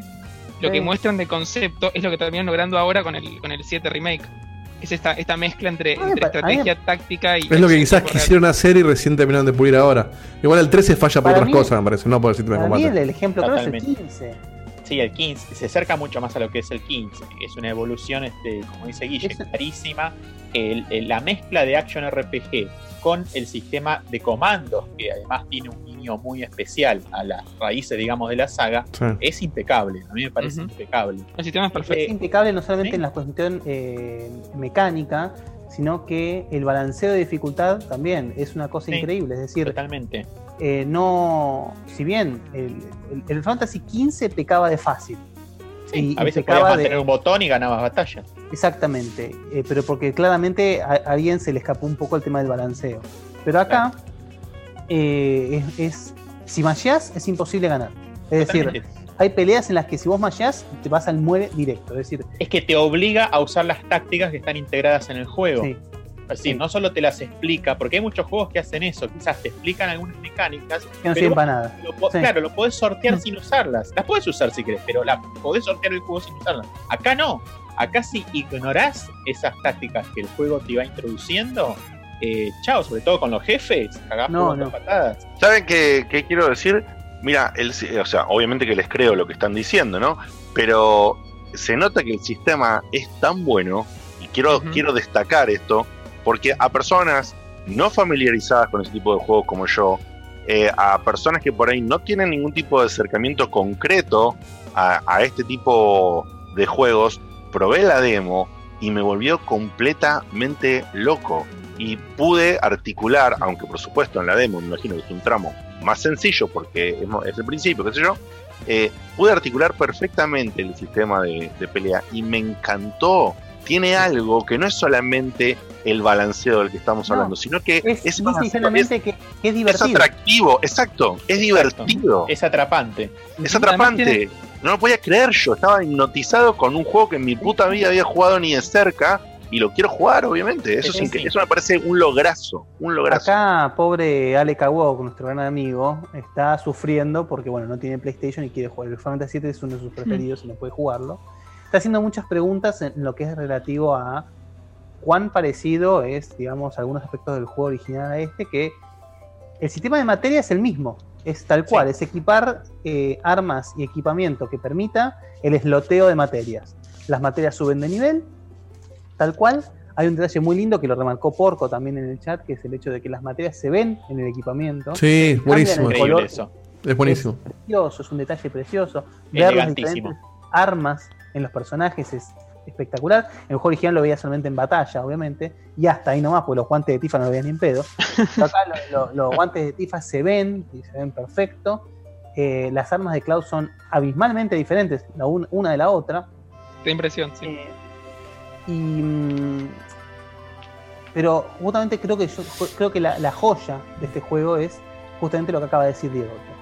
Claramente eh, en- con el Final Fantasy XV, primordialmente, creo que con el 13 fue el espíritu original de llevar Final Fantasy a todo el mundo, digamos, pero con el 13 me parece que no funcionó. Con el 15 sí funcionó, es un juego que funciona muy bien tanto para los fanáticos como para los que recién se integran en la saga.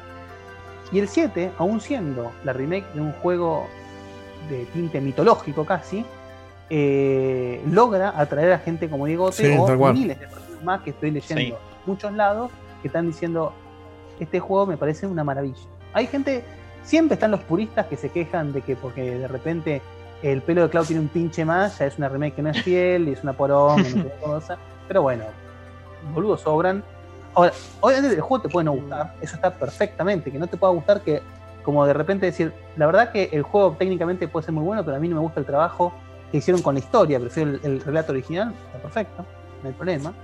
Pero no es innegable que el laburo que hicieron objetivamente es espectacular. Sí, Es totalmente. como lo mismo que pasó con el Resident Evil 2. Es decir, te puede gustar o no de repente el cambio de gameplay, pero el laburo que hizo, que hizo acá con Resident Evil 2 es maravilloso. Es que para mí, eh, si bien es una remake, se llama remake y es obvio que es una remake, no hay que pensarlo como, como lo que está, justamente lo que está diciendo Guille, de que estamos acostumbrados a que la remake, no sé, te doy un ejemplo, Shadows de Colossus, que lo jugué hace poco.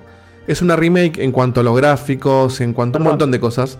¿Puedo, decir Sí. una cosita? Vos fijate que el ejemplo que vos acabas de dar es claro. Hay dos, eh, en la historia de los remakes, lo- generalmente los remakes toman la obra original y la enriquecen. Los únicos dos, o por lo menos los dos ejemplos que se me vienen a la mente que no hicieron eso fueron Shadows de Colossus y el Medieval, pero bueno. Eh, que son juegos que son calcos, calcos del original. Claro. Que está bien. Pero ¿qué pasa? Claro Cuando vos haces un calco del original, también arrastrás los problemas del original. Cosa de las que peca el Shadows de Colossus y el Medieval. Es decir, el Medieval es un juego muy bonito, pero se juega como el culo. Y la remake se juega igual de como el culo como la Play 1 por no querer tocar nada y ser purista. Exacto. El Shadows de Colossus casi que arrastra los mismos bugs que el juego de Play 2. Por eso- Y eso, eso me parece una falla. Y esa, re- remake, o sea, porque también estuvo el remaster, pero aclaramos que yo, yo me refiero a la remake de Play 4. Es una remake, como dice Guille, en cuanto al estético. Por ahí toquetean alguna cosita, pero el control, el feeling, todo es el mismo. Acá, este, esta remake, o como me imagino que será el Resident Evil, el Resident Evil que no lo jugué, es una. como si fuera una reimaginación. Es, ok, estoy tomando la historia de este juego y ciertos conceptos de este juego y estoy haciendo un juego nuevo. Que tiene mucho del original, pero que se da esta- est- estas licencias de o cambiar cosas o contarla distinto o, o, como se ve acá, agregar un montón de cosas que incluso en el agregado alguno puede llegar a decir, eh, no, pero esto estaba bueno que no esté, bueno. Yo veo solamente forma con lo que digo. Pero si, si estás tan enamorado del original, nadie te obliga a jugar este. Listo, deja que la gente se divierta con este. No arruina el anterior. No es que agarraron y borraron todas No, las no, copias del de original. acuerdo. Hicieron uno No, no, nuevo. De hecho, de ¿eh? hecho, para mí, para mí hubiese sido una mala elección hacer un, una remake cuadro a cuadro. Tal porque cual. para eso fue el original. Es decir, Sí, totalmente. si, si yo encima, si yo fanático de Final Fantasy, y encima si yo fuese fanático de Fantasy VII, me dan, además del original, un juego en sí mismo puede ser perfecto, ¿no? Según lo que te guste, me das una posibilidad de rejugarlo y revivirlo de una manera nueva, ¿qué mejor que eso? No, impresionante. Puedo Un elemento más que me parece que no puede quedar afuera es el laburazo que hay con eh, la OST Ah, sobre el trabajo original de Uematsu. No se puede creer. es No se puede creer. una cosa pero increíble. Uematsu, que es uno de los compositores obviamente más renombrados en la historia de los videojuegos, no es el único, hay muchos otros muy valorables, pero es un, es un maestro Es una digamos, leyenda, de, los sí. de los leitmotivs, ¿no? Como recordando el- aquel informe de, de Dieguito, es un maestro.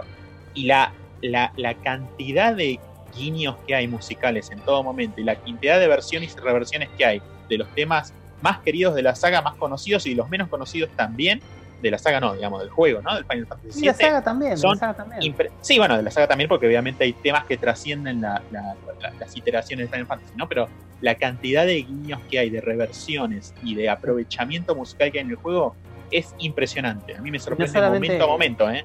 no solamente en cuanto al trabajo de, de- de- de rehacer la música, sino la implementación.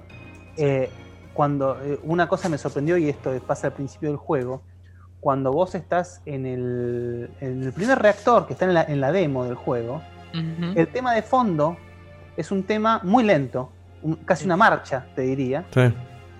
que se convierte en el tema de pelea, cuando entras a una pelea, y cuando sales la pelea vuelve a su versión original sin parar, no frena en ningún momento. el Claro. Tiene una fluidez impecable. También Eso es, parecido a lo que habíamos hablado en su momento del Monkey 2, digamos, esa cuestión de, de- de variar la música según la situación o el ambiente, que está hecho con un trabajo espectacular, o- Espectacular. O, Bueno. o un tema tan entrañable como es el tema de Tifa. Sí. La cantidad de, de- de- de Variaciones. que tiene según la, la ocasión en la que es. Nada. Bueno, y el de Aeris es para ponerse a llorar a cada momento que suena. Bueno, es, es que vos sabés que eso te voy a decir. Eh, una cosita. No, no, pero es increíble. ¿eh? Cuando hablaban de la implementación, por ejemplo, que es algo que, no, que desde lo técnico era imposible hacer antes, porque antes era, ok, pasa esto, disparo este, este archivo de sonido que suena la musiquita MIDI, termina, empieza el otro. Ahora por ahí vos, también en la intro, por ejemplo, cuando- en la intro no, en el principio, cuando te cruzas a Iris por primera vez, en medio del tema encadenan melodía, o sea, notas del tema de Eris sin cambiar la canción. Es como que en la obra entera metieron ese fragmentito y después sale. Y eso te conecta de otra manera que, es, que era imposible en el, en el primero. Es una locura. Es decir, el, el trabajo hecho no, no solamente despliega, eh, ¿cómo decirlo? Eh, una, una, una sapiencia técnica, sino que claramente hay amor en el proyecto. Está hecho con, con mucho cariño, cuidado y, justamente me parece un logro inconmensurable el hecho de que sea un producto atractivo tanto para fanáticos como para que no y para que lo pueda disfrutar el que hizo el juego, el que quiere revisitarlo, el que no lo hizo todo. Facu, por favor. Sí, así como Beto destacó un poco la música, yo quiero volver un segundo al sistema de combate. Eh, para mí hizo el juego algo muy, muy bien y no veo que lo estén destacando en ningún lado. Lo explico muy brevemente para explicar el punto al que quiero llegar. Básicamente en el juego tenés una partida máximo 3, vos atacás en tiempo real como si fuera un hack and slash, digamos. Se te llena una barrita que es la famosa ATB Gauge, que tiene máximo de 2, se puedes cambiar o no. Cuando se llena una parte de la barra, puedes tocar un botón, entras al tiempo congelado y elegís un skill para utilizar. ¿Qué pasa con esto? Solamente podés usar vos las skills de todos los personajes, o sea que los personajes que están eh, en, en segundo plano no atacan solos con esas skills, tenés que hacerlo vos manual. Y además. Pero eh, no, no el- tiene nada de. marca- Nunca usan skills si vos no se lo decís. No, Ni magia ni skill, salvo que la, Eh, la- no. el equipo es un autocure o una cosa por el estilo. Claro, pero no, pero no se puede programar como para que tengan. no tiene. ¿Comportamiento con eso? programación. Mirá. Mm, Siempre tenés que ser No, se vos. lo tenés que decir vos. Pero lo que tiene de bueno eso O que sea, vos, gente- digamos, vos le decís ahora tipo, Barret, ahora tira tu superpoder. Claro. Bueno, pero perdón, ahí Claro. complementando lo que dice Facu, ahí está el componente estratégico. Es decir, es donde un poco flaqueaba el Final Fantasy XV, que tus compañeros eran tanques. Claro, Eh, no haces nada y acá- ellos se acá- atacan solos. Son, la inteligencia artificial es muy buena, pero no por eso vos tenés que estar descuidándolos. No te lo regalan, digamos. En absoluto, en absoluto. De hecho, Exacto. parte de la estrategia es estar constantemente pendiente del HP, del MP, Sí. de las habilidades, de- de- del summon, de, de todo. de Pero todo. lo que tiene. Ahora, ya que vas a hablar de esto vos, Facu, me, me Sí. echa el explicar cómo funcionan los summons, que sí es, co- es, un- es una mecánica nueva Sí. para lo que es la del juego. Los lo- los equipás con materia como equipas eh, las otras habilidades de magia, una por personaje, y si de- destrabas ciertas condiciones en combate, aparece la barra de invocación y se invoca el personaje como un cuarto o tercer miembro. Ataca, perdón, te roba, sí. Acá, eh, cuando decís condiciones, Claro, ¿Cuál es la condición? Yo no, eso nunca me quedó claro. en realidad no hay En- condiciones, en realidad eh, te lo describe en la, en la materia misma, te dice que se Cuando va a hacer presente. larga o extensa. Cuando está jugado. Una En realidad así, ante, ante Una un batalla dura, una- formidable, te dice. Claro, Formidable, ah, exactamente. Ante una batalla dura. interpretado que porque a mí me pasó, perdón, estás eh, diciendo de Fantasy XV. en una de las primeras batallas, cuando peleas con las ratas del, los eso. del, de, la, de la villa esta, yo estaba probando cosas y en un momento me estaban fajando por estar probando cosas, porque estaba investigando un poco el sistema de combate y me ofreció el summon contra una rata de mierda. O sea que me parece pero que. ojo, No, pero esa rata era. No, no, No, no. no. La rata es Pero que la matabas de un par de golpes, ¿eh? Los summons que te, que te dan por la preorden funcionan diferente. Uno Ajá. solo me dieron, me dieron el chocobo. Bueno, Por eso pensé- funciona diferente. E- Por Ese aparece cuando te tiras un pedo para el costado. Ah, ok, Ahora. Los, los- los humos del juego, eh, sí, se hacen presentes cuando ven que la estás pasando mal, básicamente.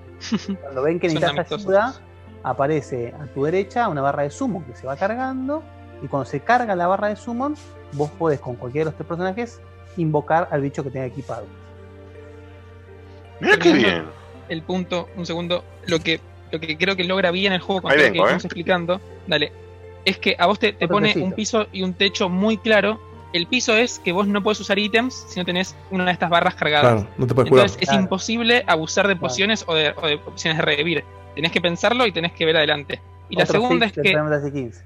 Si no usás eh, las, las barras que tenés cargadas, en momentos, eh, digo, te puede hacer contra enemigo, te puede eh, hacer un contraataque muy rápido y te deja sin nada. Entonces, Sí. aparte de eso, tenés que estar activamente usándolos para que si el personaje tiene un 80% de vida, no importa, lo curo porque me sobra una barra y, y me, me- me prevengo de que después me saque un 70% de vida. Escúchame, el, Eso de estar constantemente usando opciones te, te mantiene fresco todo el tiempo. el limit, si no lo usás, ¿se, se guarda para la Se próxima pierde. pelea? ¿O lo No, perdés? se ah, pierde. me pareció. No, es por pelea.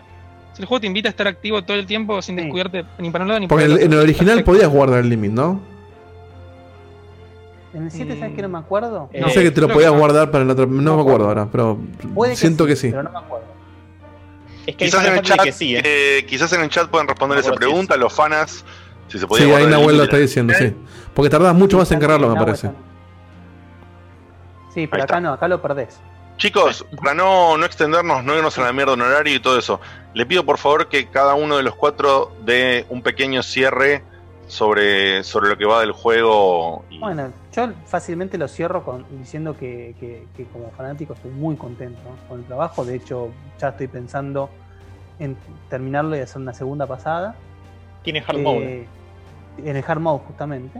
Mm. Y, mm, pero más allá de eso, eh, para mí vale cada dólar que sale el producto. Es decir, de ninguna manera es un producto terminado, a medio hacer, o que puede pecar de lo que están diciendo del Resident Evil 3, que no lo digo yo porque no lo jugué todavía, que estamos hablando de dos juegos de 60 dólares, que pueden tener igual cantidad de amor, pero que cómo te rinde capaz es diferente. Es decir, eh, Perdón. Guille, y además eh, disipar un poco ese miedo que se tenía ante la incertidumbre de que como era episódico, qué iban a hacer, si te ibas a quedar con las ganas, si te ibas a, a- a topar con una experiencia completa o no completa que valía la pena invertir el dinero, digamos, por ese lado, ¿no? La experiencia es completa, seguro, y te vas a quedar con las ganas porque obviamente la historia no queda completa como te quedas Eso- con las ganas con episodio 1 de Star Wars, ponele. Totalmente, eso no, no, no, no- no hablo de eso, sino hablo de que si hubiese sentido que lo fraccionaron mal, que lo fraccionaron, lo cercenaron de una forma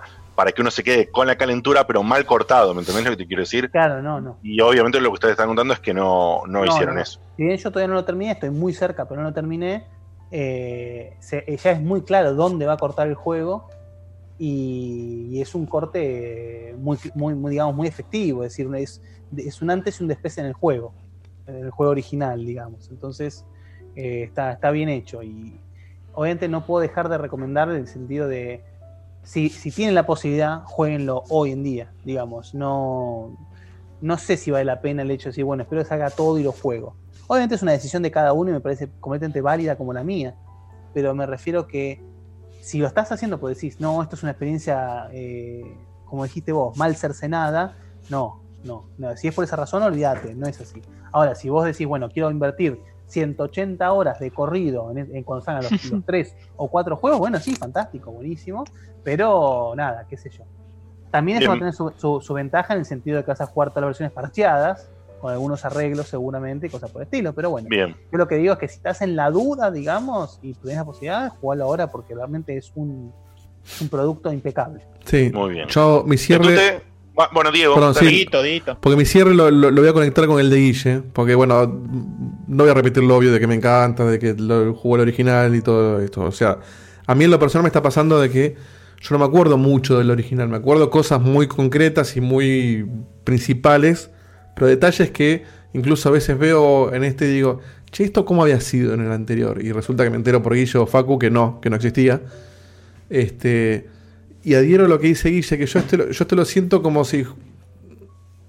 Vos, vos, por ejemplo, Diego, te decías de que estabas por ahí pensando en esperarlo para jugarlo entero. Yo lo siento como si No, no, jugaras... Sí, sí, ya lo dijo Guille, pero ya, digo... eso está descartadísimo Lo- eso ya. ¿eh? Lo siento no como. Ni siquiera te digo como episodio 1 de Star Wars, sino que lo siento como si jugaras. Bueno, si un poco episodio 1 puede ser. Pero. es como si jugaras God of War, por ejemplo. Escuchame una cosa, yo no te digo que sea como lo que dijo Guille, no. No, pero- pero puede ser. Podría ser como lo que dijo Guille, ¿eh? No, no, o sea. para mí está en el medio. Para mí es como que vos juegues God of War, por ejemplo. Y del 3 al 4. Tenés un cliffhanger. Pero vos jugaste el 3 y terminó el 3. Y vos te sentiste completo con el 3. No sentís que. Pero ¿no jugaste- será mejor como el cli- ¿No, ¿No sería más como el cliffhanger del nuevo con el que va a venir, Diego? No, para mí, para mí no, porque Yo concuerdo más con Diegote o con el cliffhanger del 1 al 2. Eh. No me acuerdo tanto del cliffhanger No uno. del 2 al 3, porque es, es ahí, pero me refiero a un cliffhanger de una historia que cierra en sí misma, pero obviamente Pero hay esta- un trasfondo que va a seguir. Esta no va a cerrar en sí, en sí misma, va, va a ser un corte, pero va a estar todo inconcluso. El God of War 1 Se termina. cierra un arca importante. En, e- en este juego se cierra un arca importante que es Bien. la arca con la que arranca el juego, que es el problema de Shinra. Claro, de yo, siento que esto este es, es una saga nueva, como que te diga Mass Effect, que la contás en varias partes. Sí. Y, Sí. y de Bueno, golpe Final Fantasy tiene continuidad. Es como que Bueno. golpe tiene continuidad esto. Así como, así como dijimos siempre que Mass Effect Parece 1 y piola. 2 y 3 parecen un solo juego, bueno, Claro. sería algo así, más o menos. Pero vos no vas, vos no, no- no- no es que tenés que esperar a que estén los tres Mass Effect para sentirlo Claro. completo. Es como que, ok, Mass Effect 1, sí, me faltan cosas y hasta el 3 no se va a resolver todo. Pero la experiencia es tan completa que te da que de golpe para mí inventaron una saga nueva con la historia del 7 se- estirada y bueno, va a durar 3, 4, no sé cuántos juegos. Lo que sí me da miedo es que por el tiempo en el que estamos, es medio obvio que la segunda parte va a salir en la nueva generación. O sea, no va a salir en Play 4. Ojo que O en las dos. ya- Square ya dijo que no está desarrollando en forma exclusiva para la nueva generación. Así que. Sale en si PC y tanto- Xbox. Si tanto PlayStation como, como Xbox cumplen con sus promesas de retrocompatibilidad, no va a haber ningún problema. Es decir, vas a poder jugar la versión del juego de la consola y punto. Si tenés la Evo- Xbox Series X o la PlayStation 5 y sale para esa consola, lo jugás en esa consola. Si sale para la consola anterior, lo jugás en retrocompatible y listo. Este está confirmado, ¿no? Que sale en, en, en PC o en Xbox. Es exclusivo por un año en Play claro. y me dijeron para qué sale después. Tiene No un año de exclusividad. No Claro. se sabe después qué significa eso. Pero, Está bien, Sí. pero sabemos que no, no, no muere en PlayStation. Eso está, está bien. totalmente. Bien, bien. ¿Quién, eh, Facu o Beto, el que quieran? Súper rápido, eh, coincido con lo que dijo Guille al 100%. Me parece que como remake es de las mejores remakes al lado del Resident Evil. Eh, se la jugaron bien, hicieron un gran cambio artístico. Todo lo que agregaron lo está bien agregado. El combate me parece fabuloso. Y invito a todos a probarlo porque la verdad que lo, lo vale al 100%. Estoy pasando muy bien, hecho- estoy jugando de despacito. hecho, justamente como le pasó a Diego, te la demo eh, te muestra 100% si te gusta o no te gusta el juego. Sí. Si la demo no Muy te bien. copa, Claro. Tal cual. Muy bien, muy bien, muy claro, buen punto. Betito, eh, para cerrar, eh, decir Sí. lo que quieras, pero también Muy agregame, agregame más o menos cuántas horas estimadas son esta primer eh, tramo, parte o como quieras llamar. Unas 40 horas en promedio. Poco más, poco menos, según cuán detallista sea. Quizás para vos son 60, 70, pero para este, el común. No, y yo, y yo soy como vos, digo, ¿eh? me gusta mirar, explorar, eh, este, quizás detenerme a mirar un poco el- el- los escenarios, sobre todo en un juego artístico tan bien presentado como este, ¿no? Eh, sí, coincido obviamente con lo que ya dijeron, no voy a, a repetir lo mismo, simplemente agregar que el, el juego, además de todo esto que mencionaron, hace un trabajo psicológico muy bueno, es decir, las personas que los desarrollaron pensaron muy bien las audiencias a las que estaba dirigido y equilibraron muy bien el mensaje tanto para el que jugó el original como para el que no lo jugó. Tal es así, por ejemplo, de un detalle a modo, a modo de ejemplo, que este, cuando te da a elegir al principio del juego qué estilo de combate querés, que todos ya sabíamos por los anuncios previos, iba a poder ser este action fluido, er- mezcla de RPG, con eh, sistema de comandos clásico y, ac- y acción en tiempo real, también te da a elegir la opción, como ya sabemos, de solo la lista de comandos. Pero el juego mismo te dice que si elegís esa opción, te estás inclinando directamente al modo fácil. Claro. Con lo Claro. cual, es una estrategia psicológica muy fina para decir, che, ustedes, los puristas que querían ir al sistema, no se van a animar al modo normal, vengan, pruébenlo. Y cuando lo probás, te enamorás. Claro, perdón, Diegote, porque el modo este, este- el modo este clásico no es que es todo por turnos, es que las partes de pelea las hace sola la máquina No, no, se y vos haces los turnos. automáticamente y vos solamente ingresás los Claro. comandos. Es como que juegue alguien por vos la mitad de la pelea. Al, sis- al sistema de, eh, de turnos, digamos, de, me refiero a lista de comandos, ¿no? Claro. Es re parecido. Entonces, claro, exactamente. Entonces el juego mismo te dice, mira, estos van a ser los modos fáciles. Si no, tenés el modo eh, como está pensado el juego. ¿Te animas o no? Y la verdad que un jugador incluso purista va a decir, y no, la verdad que yo lo quiero jugar en la dificultad que estaba pensada. Entonces va a terminar este, probando el sistema para Sí, el cual está pensado principalmente el juego y te termina en- enganchando, ¿no? Espectacular, fantástico, recomendadísimo. Checkpoint approval, aplausos de pie. E incluso si sos como yo, que no tenés una puta idea de nada, probé la demo y me recontra fucking encantó. Y no me lo compré de manera inmediata simplemente por dos cosas. Quería feedback de mis amigos, que acá están diciendo cómo viene la mano para tener un poquito más de información. Y además estoy justo cebado con un juego largo. Pendiente, que era el GTA V, como comenté Ah. por arriba, eh, como que comenté por arriba, y no voy a interrumpir un juego tan largo, aunque me, No, no. por adentro me estoy carcomiendo. No lo voy a interrumpir porque esos juegos largos, si los cortas, no los retomas nunca más. Pero claramente ya estoy ansioso por ver cuándo termino ese juego largo y me meto de lleno en esta increíble aventura. ¿Lo vas a esperar a, PC o jugás en Play 4? Veremos. Veremos. Porque ya. No, es que un año, boludo. Si realmente termino el GTA V. Imagínate como al terminar el GTA V no me voy a meter en Red Redemption 2 de manera inmediata. Porque voy a tener una sobresaturación, si no. Entonces necesito un corte ahí de Rockstar. Por más que quiero idealmente llegar a Red Dead Redemption 2 en PC a full. eh, necesito un corte. Y me parece que este es un corte interesante. Porque si bien pasaría de juego largo a juego largo, estoy pasando algo que absolutamente no tiene un punto en común con lo que estoy dejando. eh, y, como les digo, la, demo me fascinó, me fascinó. Y eso es muy destacable, que a una demo te llegue tan profundamente y- y- que no, no hice la demo de nuevo simplemente porque dije, no, no, no, pará, no me voy a enroscar haciendo... Square, Square está siendo, está siendo muy muy sensato con el tema de las demos que está sacando. Realmente condiciona del 15 fue muy bueno también. Eh, y esta la del 7 realmente es como una. es No es un demo corto encima. eh, y, y te da a probar, la- creo que es la, la medida justa para que vos sepas si el juego te va a gustar o no. Sí, no te Sí. quedan dudas.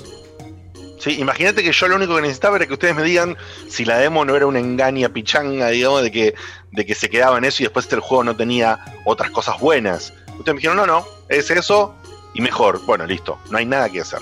Eh, no hay nada que dudar, quiero decir. Eh, de esta forma hacemos dos cosas. Vamos a ir a una tandita donde le voy a pedir a Diego que Audios. ponga, nos dé más o menos cinco minutitos, donde ponga unos cuantos audios. Vamos a despedir a Guille, agradeciéndole. Estás porque- despedido. You're fired.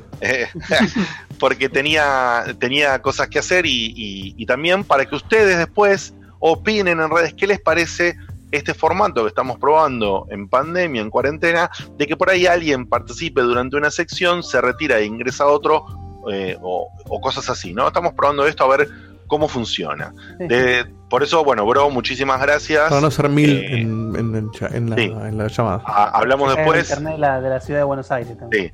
Sí, y, eh, y estuviste, estuviste maravilloso como siempre. Te mandamos un beso enorme y después charlamos, ¿dale? Dieguito, ¿nos mandás a la tanda entonces? Los mando a la tanda, tiro audios y a vos, Diegote, te digo ahora para que hagamos producción al aire. Acuérdate que yo no los voy a escuchar ustedes, así que gestioname todo lo de Marco y eso para que. Sí, te pido, te pido por favor, ¿le prestás atención Sí, al chat, chat, sí, sí, de, sí. de Zoom? Sí, sí. Listo, nos comunicamos por ahí. Nos bueno, vemos gente, ahí. ya venimos con esta tandita. Un abrazo enorme, bro. Nos Gracias. vemos. Chao, chao.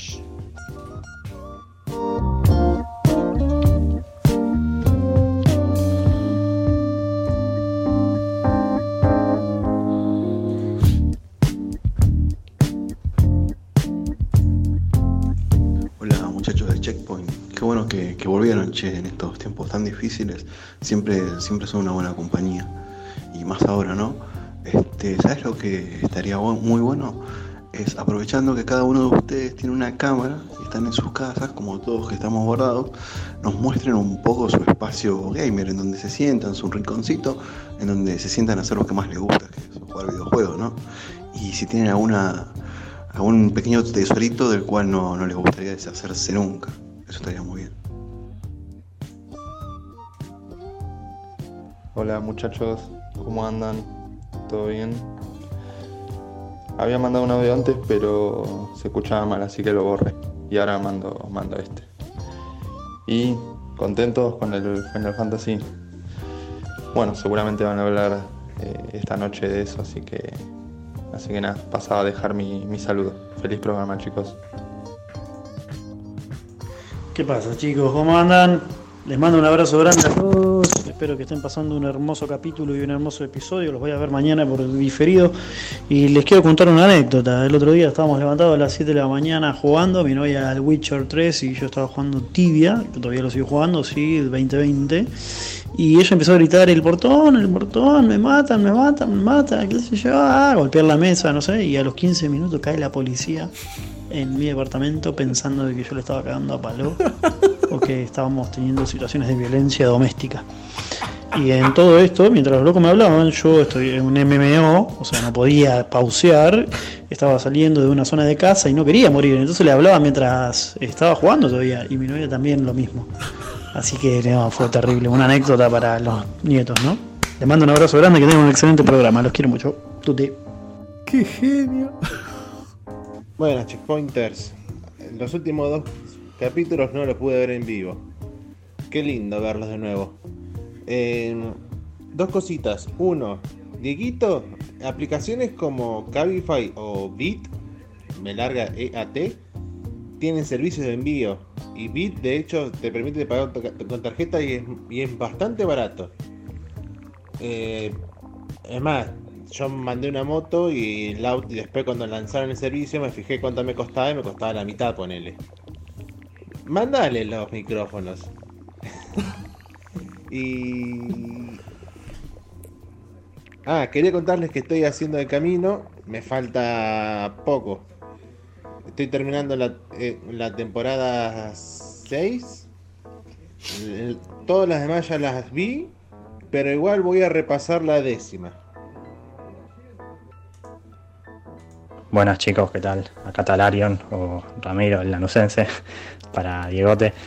Eh, bueno, era para comentarles hoy, justo decía en el disco que estoy aprovechando ahora la cuarentena para acomodarme un poco mejor y poder aprovechar los vivos, que últimamente los estaba colgando y los escuchaba en diferido. Eh, y nada, el programa está saliendo excelente. Diegote, el otro día decías al final que, que al principio no estabas muy convencido del formato, la verdad que sale excelente, es un lujo escucharlos y bueno, a meterle y a seguir, que de esto hay que salir todos juntos. Así que bueno, eh, un saludo y lo sigo escuchando. Hola chicos, ¿cómo están? Roma Rossi. Hace mil años que no los escucho en vivo, un placer volver a estar acá. Les quería preguntar, solamente a nivel remake, no a nivel juego, ¿cuál les parece mejor hecho? ¿El Resident Evil 2 o el Final Fantasy VII? Solo a nivel remake.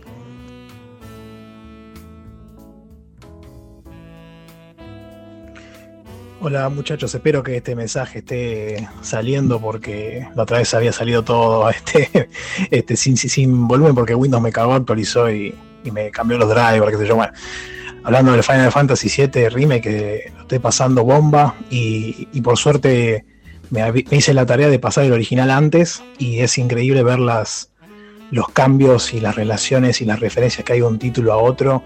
Me paso sacando fotos, me paso hablando con, pasando por lado la gente para que me digan eh, cosas del mundo.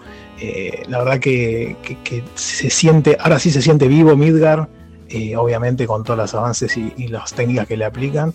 Y justo hablaban del gameplay, la verdad que, que lo que me ocurre es que la música ya era sublime, le agregaron un montón de tonalidades y de ritmos que hacen que, por ejemplo, vos te dan una, una cosa pues de ir a matar a unos robots, qué sé yo, y vas con la música de fondo y de todo así, con la adrenalina, vas yendo de un lugar a otro, es como que no querés parar, y bueno, eso te lleva a estar metido horas y horas con el, con el título, la verdad que, que, que le encontraron el balance perfecto para que, eh, siga siendo algo como de por turnos, pero con la adrenalina y la agilidad que merece hoy un juego de este estilo para llegar a más gente, ¿no?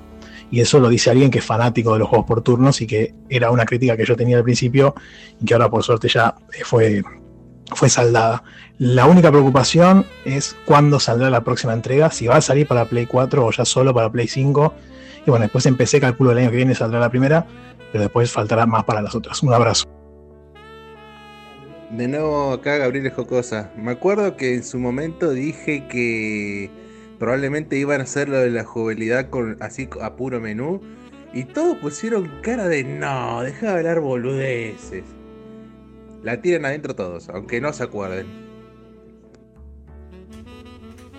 Bueno, la tenemos adentro.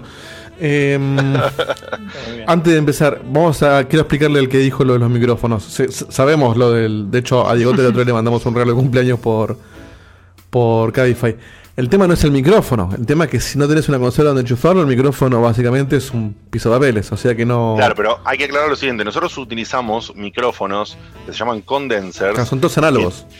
Son todos análogos y requieren sí o sí de un aparato como una consola o un Zoom o una placa externa de audio para la PC. Cosa Claro. que ninguno del resto del equipo tienen. Solamente tenemos un Zoom, que es algo que podemos hacer portable. Y yo le hablé esto con Dieguito, pero le dije, me parece choto que me mandes a mí solo el Zoom con un micrófono para que yo solo, de todos los que estamos conectados, tenga micrófono copado. Claro. Eh, Como eh, un, un poco egoísta de mi parte. Una quizás. cosa es este que ya está acá. Es obvio que lo vamos a usar, Claro, pero. exactamente. Una cosa es el que tiene Diego en la casa, que sería tonto que él se ponga un micrófono peor para balancearnos en comunidad al resto. Es más laburo porque es aparte no tengo otro. Claro. Y otra cosa es que el único que se puede usar de manera portable, que es el que tenemos con el aparato, con el Zoom, lo tenga alguno de nosotros. Entonces preferimos decir, bueno, no, luego las cosas en cuarentena, así, en pandemia son así, es lo que podemos hacer. Y, y bueno, pero también que quede claro que no es que somos unos vagos, que no mandamos micrófonos, sino que técnicamente mandarnos los micrófonos no es algo No. eh, posible. Si no, les aseguro que con lo obse que soy yo y con eh, lo, lo recontra eh, haríamos. Nada más que como una aclaración. Aparte, imagínate si no pudimos hacer que Seba conecte un auricular a la PC, si le No, yo mandar bueno, un bueno. Este, qué fuerte la, la anécdota de este muchacho, ¿no? O sea, qué tan Sí. fuerte tiene que estar gritando en un juego para que venga la policía. No, no, tremendo, tremendo. Increíble. Bueno, bienvenido, Marquito, querido. Bienvenido. ¿Estás, estás escuchándonos? Sí, me da miedo que no se me escuche. ¿Se me escuchan o no? Sí, sí. Se escucha. Perfecto. Se escucha. perfecto. Porque yo no veo mi verde, no veo el verde alrededor mío y tenía miedo de que no se me escuche. Rompiste la cuarentena, No, no. estás ahí con gente en Estoy acá con pelota. mis amigas, yo la traje, la traje a Karen, acá. Acá está Karen. acá tengo a María. Karen, la de la, la, de la publicidad de Switch. mudas, no hablan, pero, pero están, están, están ahí en el fondo. No hace falta que hablen, no importa. No, no, muy bien, muy bien. Muy bien. Che, bueno, bienvenido, Marquito. Contanos primero cómo estás. ¿Cómo estás? Bueno, nosotros justo jugamos ayer, pero descartando que jugamos ayer online, Muy el resto de tus días, el resto de tus días, ¿cómo, cómo la das pensando con esta cuarentena? Porque vos no estuviste en los programas, entonces no tuviste el espacio para contarnos eso. Te pido que nos cuentes un poquito de eso.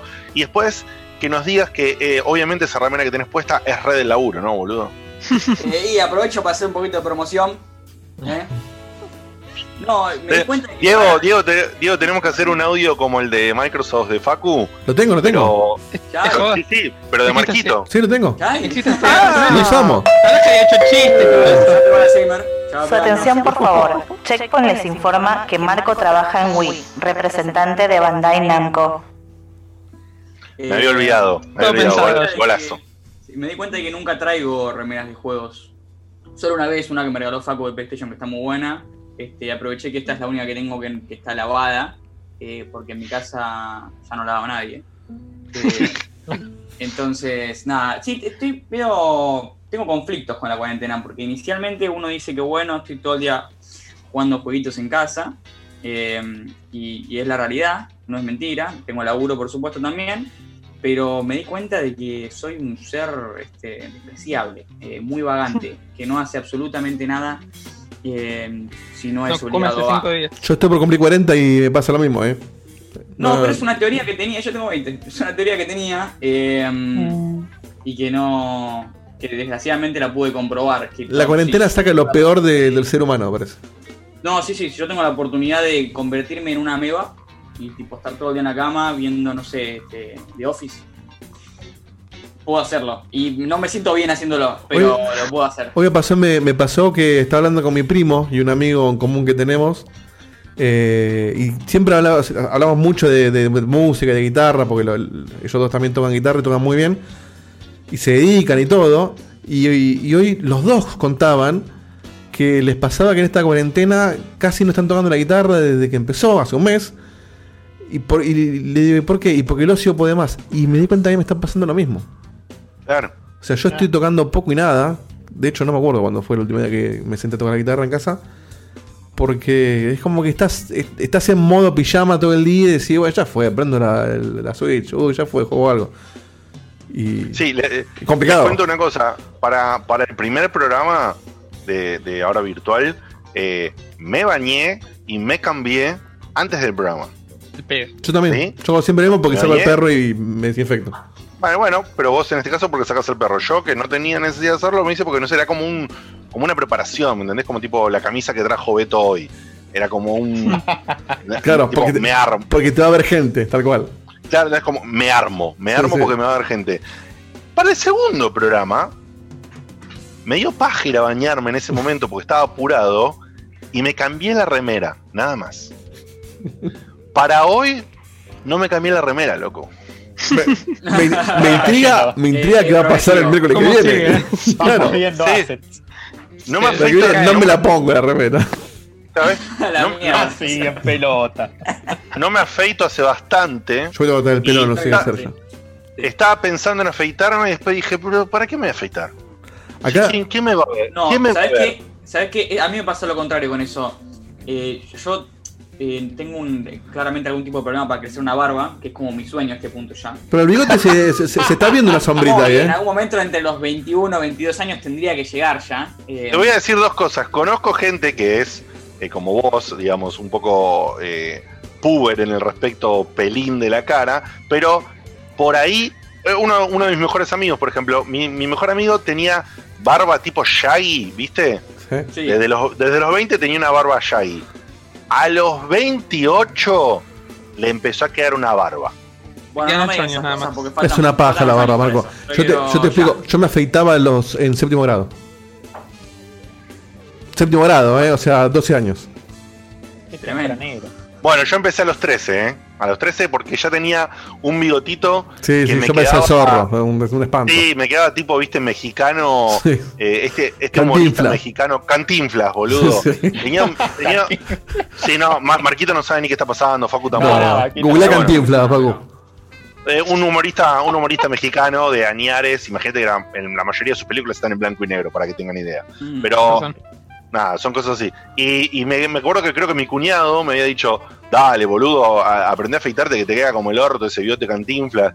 Y, y bueno, me lo empecé a afeitar despacito, pero ya tenía esa, esa. Así que, pero después el caso contrario, mi amigo de toda la vida que tiene exactamente la misma edad que yo, era tipo vos, Marquito. Así que tranca, cuando te No, toque, bueno, te toque. pero ju- justamente estoy aprovechando este, esta época de distanciamiento social, que nadie me ve, excepto mi viejo y en este caso creo que 150 personas en internet, eh, para crecerme este horrible bigote que tengo y este cosa que ni siquiera se ve en video porque es una... No, ya va a salir, ya va a salir.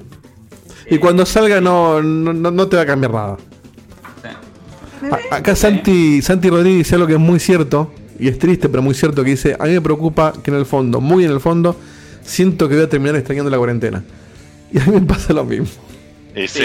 O sea, no me gusta el motivo de la cuarentena, pero sé que cuando tenga que volver a la oficina y, a, y hacer un montón de cosas que ahora no estoy haciendo, la voy a voy a decir, uy, ¿te acuerdas cuando teníamos tanto tiempo en casa para hacer nada? Va a haber un periodo de transición. Una excusa para no hacerlo. Para siempre. Sí. Va a haber una o dos semanitas de transición, de readaptación. Después ya quizás te olvidás, pero es verdad lo que dice Dito. Va a haber un periodo. Igual no nos olvidemos que en el noticiero dije- hoy dijeron de la cuarentena no se sale nunca. Así que Sí. abracen esto. Ok. Abracen esto porque Canal 2 dice que nunca vamos a salir a la calle de vuelta. De golpe nos transformamos en The Stranding. Así nomás. Eh, en el máximo. Sí, perdón. Ahí está. Sí, amor. Perdón. No, no, perdón, pero Juana no. eh, se va a hacer un café por allí para mí y le tenía que contestar una boludez. Eh, hoy, ¿eh, Diegote? ¿Cómo? ¿Cuántas infusiones hay, Diego? Sí, sí, sí, sí, sí. Esto, bueno, para para fuera de joda. Estoy por la cuarentena recontra infu- infusionador. Estoy tomando café. No sé, es como que estás al pedo. o sea, estás dando vueltas por ahí y decís. Ah, eh, por, eso bueno, no, por tomamos eso no un- dormís. Sí, obvio, obvio. Tomamos un té, tipo, bueno, dale. Y, a- y por ahí pasan dos horas, boludo. Che, me voy a hacer un té, ¿querés un té? Como no sé, ahí me voy a hacer un té. Y después, para alternar, me clavo un café. Y así, ¿no?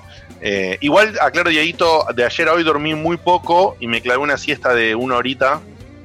Y me levanté, cené y vine. Así que tengo como un, un es punch de pilas. Yo también. La famosa siesta reparadora. Yo muy poco, pero a- cada tanto hago una. Es muy loco eso dormir siesta en la semana. Es algo que para mí era ciencia Sí, ficción. sí, sí. Y ahora cada tanto pasa. Termino de laburar a las 6 y digo, me tiro un ratito de las 7 para, porque estoy cansado. Totalmente, fue exactamente eso. No quería, porque quería aprovechar con toda la energía que se consume acá haciendo el programa, por más que sea virtual, encima yo soy una persona gesticular, eh, digamos, hay todo un consumo, un movimiento, un desgaste. queman calorías, sí. Claro, entonces dije, voy a, voy a aguantar, así me da sueño y me acuesto un poco más temprano de la desbandada que estoy haciendo. Bueno, no funcionó, porque no lo resistía. Hubiese llegado dormido el programa, estaría como Seba los últimos dos programas. Entonces... eh, Entonces me, me dormí, me dormí. Seba va a volver, chicos, no se preocupen. Va a volver. Seba va a volver. No sabemos Eh, cuándo. dicho pero- esto- Un día, un día se va a despertar. Muy bien, Dicho esto, lo hizo. Fernando. Lo hizo. Muy bien. Dicho, eh, Marquito, bueno, nos comentaste muy bien, ya estamos ahora este grupete y les cuento, la idea de esta segunda sección para cerrar el programa eh, era hablar un poquito de una polémica y que todos charlemos un ratito, polémicas que sacamos de las polémicas que nos han escrito en los últimos seis meses más o menos, que fueron recopilando, creo que Marquito y Paco, entre los dos, no me acuerdo, ahí habían hecho ahí un- una administración del documento. estaba el documento. Eh, claro, y tomamos una, una, de esas, ch- una de esas ideas. No sé, Dieguito, que perdón que no lo pude recopilar. Si sabés, tenés a mano, te acordás de memoria en qué parte del documento estaba para saber quién la sugirió. Eh, te lo busco. Lo puedo buscar en Ahí te lo minutos. rastrea. Dale, rastrea. claro, Sí. Yo no la encontré. Yo la intenté buscar y no la encontré, con control F y todo, pero no sé, no me acuerdo cuál era la pregunta específicamente. Ah, bueno, bueno, por ahí no sé dónde la sacó Diego. Te cuento, la, el- la temática decía así, de esta persona que después vamos a tratar de rescatar para darle su, su crédito. ¿Alguna vez, preguntándonos a nosotros, por supuesto, eh, capitalizaron algo aprendido en los videojuegos? La envió Nico Marota. Bueno, ahí está, Nico. Gracias, Nico. el 31 de Muchas enero. Gracias, Nico. Mira, el 31 de enero de este año, gracias, Nico Marota. eh, decía entonces. Gracias, amor. Y, mm, y decía, ¿alguna vez capitalizaron algo aprendido en los videojuegos? Por ejemplo, ¿cómo impactaron los juegos de gestión en la mudanza de Dieguito? Por decir una boludez. Tengan un excelente ojotas, gente. Es la polémica de hoy. Eh, bueno, no, estoy leyendo a mí mismo cuando escribí es la polémica de hoy. Eh, Eh, bueno, si bien eh, Nico lo había planteado como un tema para, para Ojotas, por ahí Nico todavía no, no sabía bien que era videojuegos, o, o sí, pero qué sé yo. No sé, o mezcló los mensajes, no tengo idea. qué está Para, antes de empezar, no sirve. No sé si estás leyendo el chat, pero alguien acá en el chat dijeron algo que es muy interesante. Eh, A ver, a ver. ¿Se podrá ver si Seba está jugando al God of War ahora o no? O sea, me fijé antes. ¿Tenés a mano no la Play? Pasó como una hora. Tengo, tengo acá la aplicación. Ah, fíjate si se va. Porque si no es un desperdicio que no vaya a venir al programa. Por favor, por favor. Verifiquémoslo, verifiquémoslo. Me encanta esa pregunta del Está chat. Ranchetti conectado, pero eh, claramente no. No, es Santo. Sí, está jugando. ¿A God of War? ¿Posta? Bien. Sí. Lo dejó ¿Cómo prendido. vamos? No, no, Checkpoint lo dejó ¿Cómo Bueno, vamos? prendido. Es un- Lo dejó prendido para que, para que veamos y lo- sabía que íbamos a hacer lo mismo que hicimos a Diegote. Y se llega a ver. No, no se no se un choto, pero. tenés, que, Sí. tenés que alejar para que haga foco. Sí. Podés mostrar, ¿eh? pero tenés Igual que alejar para aparte que haga foco. está chiquito, no importa. Pero se, eh, se No, Qué diferencia, ¿no? Qué diferencia que cuando yo hago humilde de, mi- de, de mi merecida licencia. pero porque nosotros festejamos algo. que Seba esté jugando este No, a juego. vos te critican, Diego. A mí A me te critican. critican y a Seba lo aplauden. De hecho, perdón, locura, si eh. estuviera jugando al, al Shenmue, lo estaríamos criticando. Doble moral.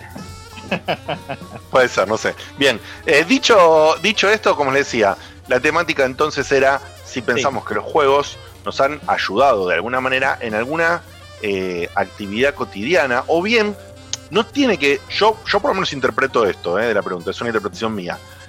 Capitalizar, para mí, no necesariamente sacar sí o sí algo que es palpablemente productivo. No, aprender algo que uses en la vida real. Se entiende.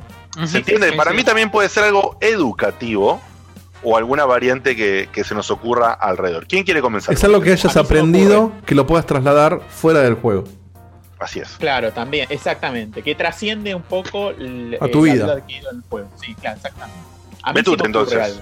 Sí, a mí se me, eh, me acuerdo de, y me pasó de muy chico ya de entrada, algo que capitalicé y creo que seguramente varios lo van a compartir, es que yo jugaba, eh, los, siempre jugué los juegos, incluso antes no se podía elegir tanto como ahora el idioma, pero aún así lo elegía jugar en inglés y me acuerdo que fue de las primeras cosas que bien. yo tengo patente, recuerdo, de que las capitalizaba y me daba cuenta, por ejemplo, a través de la escuela, porque la, la profesora de inglés hasta me preguntaba, "¿Y ¿dónde aprendiste esa palabra?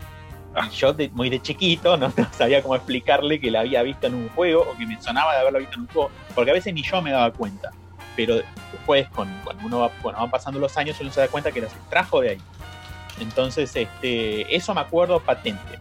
El aprendizaje del idioma inglés, los videojuegos, me ayudaron muchísimo. Más allá de que a mí siempre me gustó el inglés, me acuerdo que los juegos me dieron como un boost, como diría Facu ahí, muy, muy importante.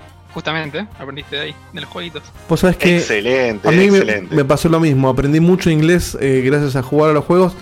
Pero hubo algo más también que relacionado a eso que, que hoy de adulto me sorprende. Que yo aprendí a leer así. Porque yo jugaba en la Commodore 64 cuando estaba en el jardín de infantes. En, en los últimos, no sé, el último año o, el- o los dos últimos años. Eh, porque mi viejo había comprado una Commodore y me enseñó a usarla. Entonces yo, para cargar el juego, para aquellos que, que- que tenemos más, más de 30 años, este, Facu no va a entender y Marco mucho menos lo que estoy hablando, pero en la Commodore, vos no es que hacías clic, no, exi- no existía el mouse. O sea, vos tenías que escribir comandos de Basic para cargar un juego. Es básicamente tirar líneas de código para cargar un juego. Entonces yo tenía que escribir. Entonces yo sabía que, por ejemplo, primero tenía que poner load, espacio, el nombre del juego, que lo copiaba de un papel que tenía con el número de la posición de la cinta del cassette, que se cargaban en cassette de música los juegos ponía loba del nombre, espacio, cargaba el juego, ponía run. Entonces como que empecé a formar palabras sin saber lo que estaba haciendo, gracias a los comandos que mi viejo me había anotado, y yo hacía los simbolitos. Y de golpe yo empecé a pronunciar eso que estaba, este, lo escribía todos los días, y básicamente aprendí a formar este, palabras eh, gracias a eso.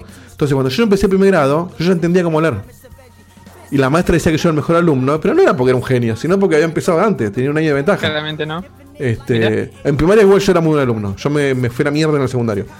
Este, así que esa es una cosa que yo capitalicé mucho. Otra que, que, que- que me vino muy bien es aprender a leer un mapa, por ejemplo. O sea, a mí me pasa por ahí que ha pasado. Ahora con Google Maps es más fácil porque tenés un GPS, pero antes, cuando por ahí nos íbamos de viaje a, a una ciudad que no conocemos y los mapas eran un papel que te daba el del hotel.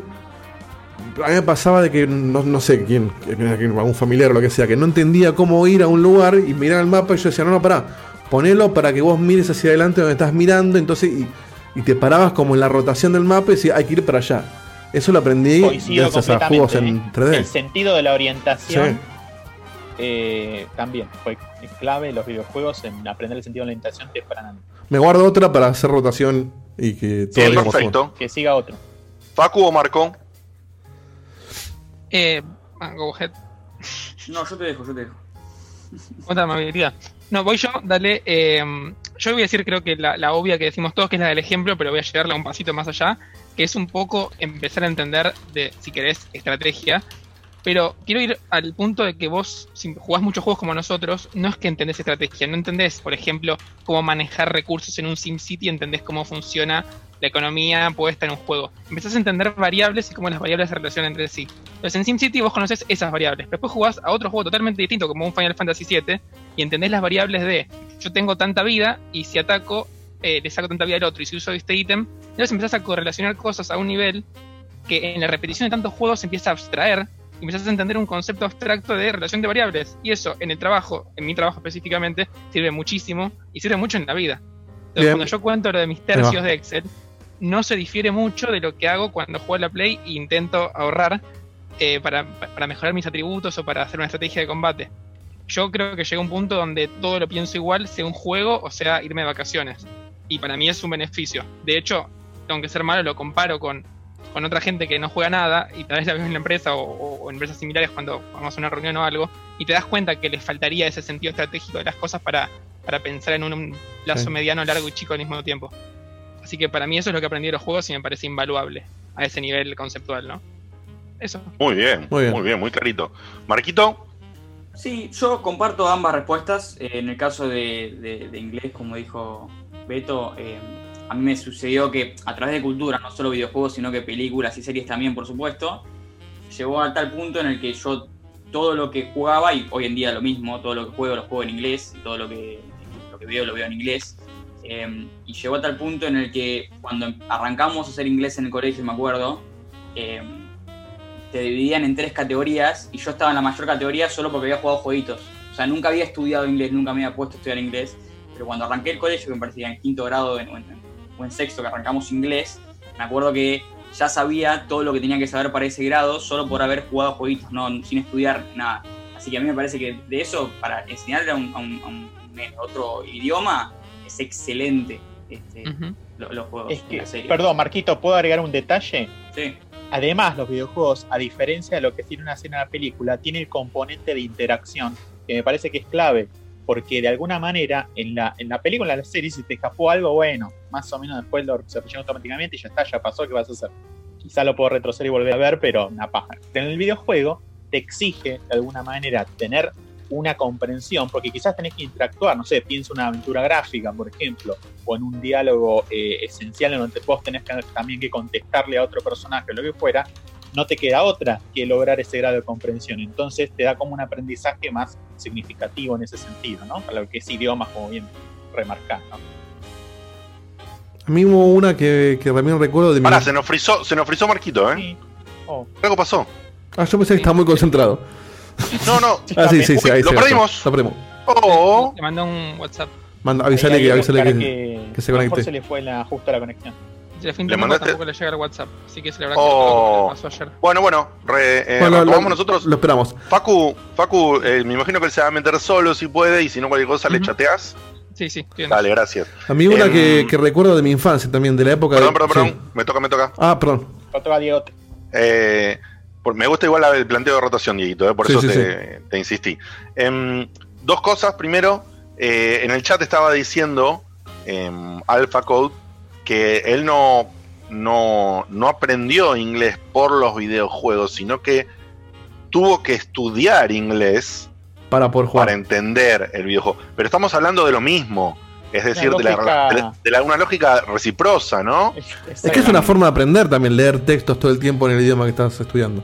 Sí, Obviamente. y tengo, tengo el ejemplo clarísimo que comparto 100% con lo que dijo Beto y recuerdo patente un juegazo que ha sido mencionado con mucho amor por Baldovinos, por mí y seguramente por, por Beto también, no sé, Yaito, el Quackshot. Sí. Eh, recuerdo patente, patente tener creo japonés, que- creo, con el Shot. creo que 12 o 13 años y trabarme en el Quackshot porque no había entendido bien las instrucciones de cómo funcionaba la bandera de viaje en el mapa. Y estábamos enloquecidos, tirábamos, tirábamos las sopapas para querer trepar donde no se podía y era la puta madre. Y era Claro. simplemente que Era un el, ca- cartel. la- el cartel de la banderita decía, ponele, no me lo acuerdo, hace para arriba para entrar al mapa. Y nosotros no lo entendíamos. Y, y probando hicimos pup y entró al mapa y fue la puta madre eh, el festejo y después empezamos, hacíamos cosas como leer palabra por palabra, jugando videojuegos con un diccionario inglés-español en mano. ¿Entendés? Eso si no es aprender qué carajo es la concha de la lora. Dicho esto, que es obviamente una anécdota que se comparte muchísimo en el, en el mundo de los videojuegos, eh, yo aprendí muchísimas reglas de deportes Sí. por los videojuegos, Es pura verdad, muy y exclusivamente por prueba y error. Sí. Con mi amigo de toda la vida, el que, alguna, el que alguna vez fue parodiado por Dieguito en las intros viejas de Checkpoint, eh, con él aprendimos las reglas de béisbol por- porque nos gustaba el juego de béisbol de la NES. Hockey sobre Cuando hielo aprendí yo. después- cuando después vi películas yankees, entendía un deporte de un país ajeno, totalmente lejano de nuestra, Ay, de nuestra está cultura. Culturalmente eh, está mal. eh, dale, pelotudo. Eh, totalmente ajeno a nuestra cultura por, por haber probado y por la insistencia de probar algo ajeno. Entonces, no solamente destaco que aprendí una regla de deporte, y no solamente de uno, ¿eh?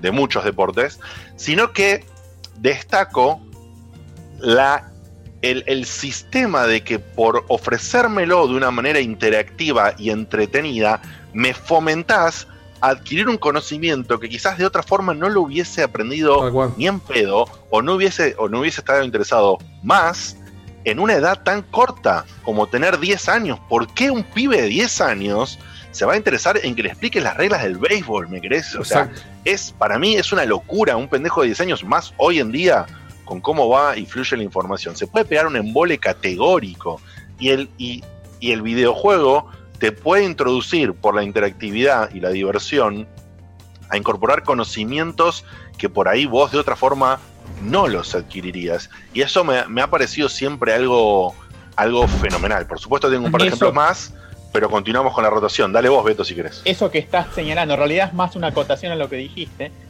De hecho, Diegote dio origen en la ciencia de la educación a toda una corriente que es la gamificación. Claro.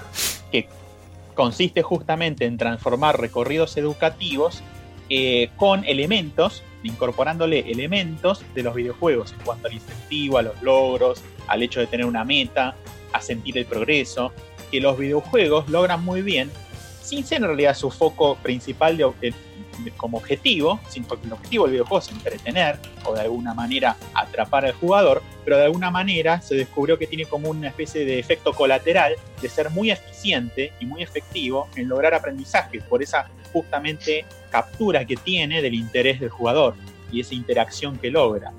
Así que es, me parece que es algo, algo interesante que viene a colación justamente de toda esta Sí, sí, sí, sí. charla, ¿no? Pero Diego, ¿qué es esa cosa que publicaste ahí en el chat? Es un montón de ese link enorme, no fue un error, no tiré mi número de tarjeta de crédito. Este, vamos Oh. a mientras estamos charlando, queremos aprovechar las ventajas y las bondades que nos da estar cada cual en su casa. Así como perdemos cosas, ganamos otras. Así que si alguien quiere sumarse por Zoom, eh, puede hacer clic ahí, se mete. Obviamente no es que van a aparecer un montón de personas ahora, sino que lo vamos a ir controlando, entrando de a uno. Pero para que puedan opinar de esto y, y lo que quieran. Es una llamada administrada. Pueden, si Así quieren, es. ahí el link quedó cortado porque el chat tiene un límite de caracteres, pero hay números locales de teléfono, según uno no tiene internet, pero si están escuchando esto tienen internet, hacen clic ahí, se meten.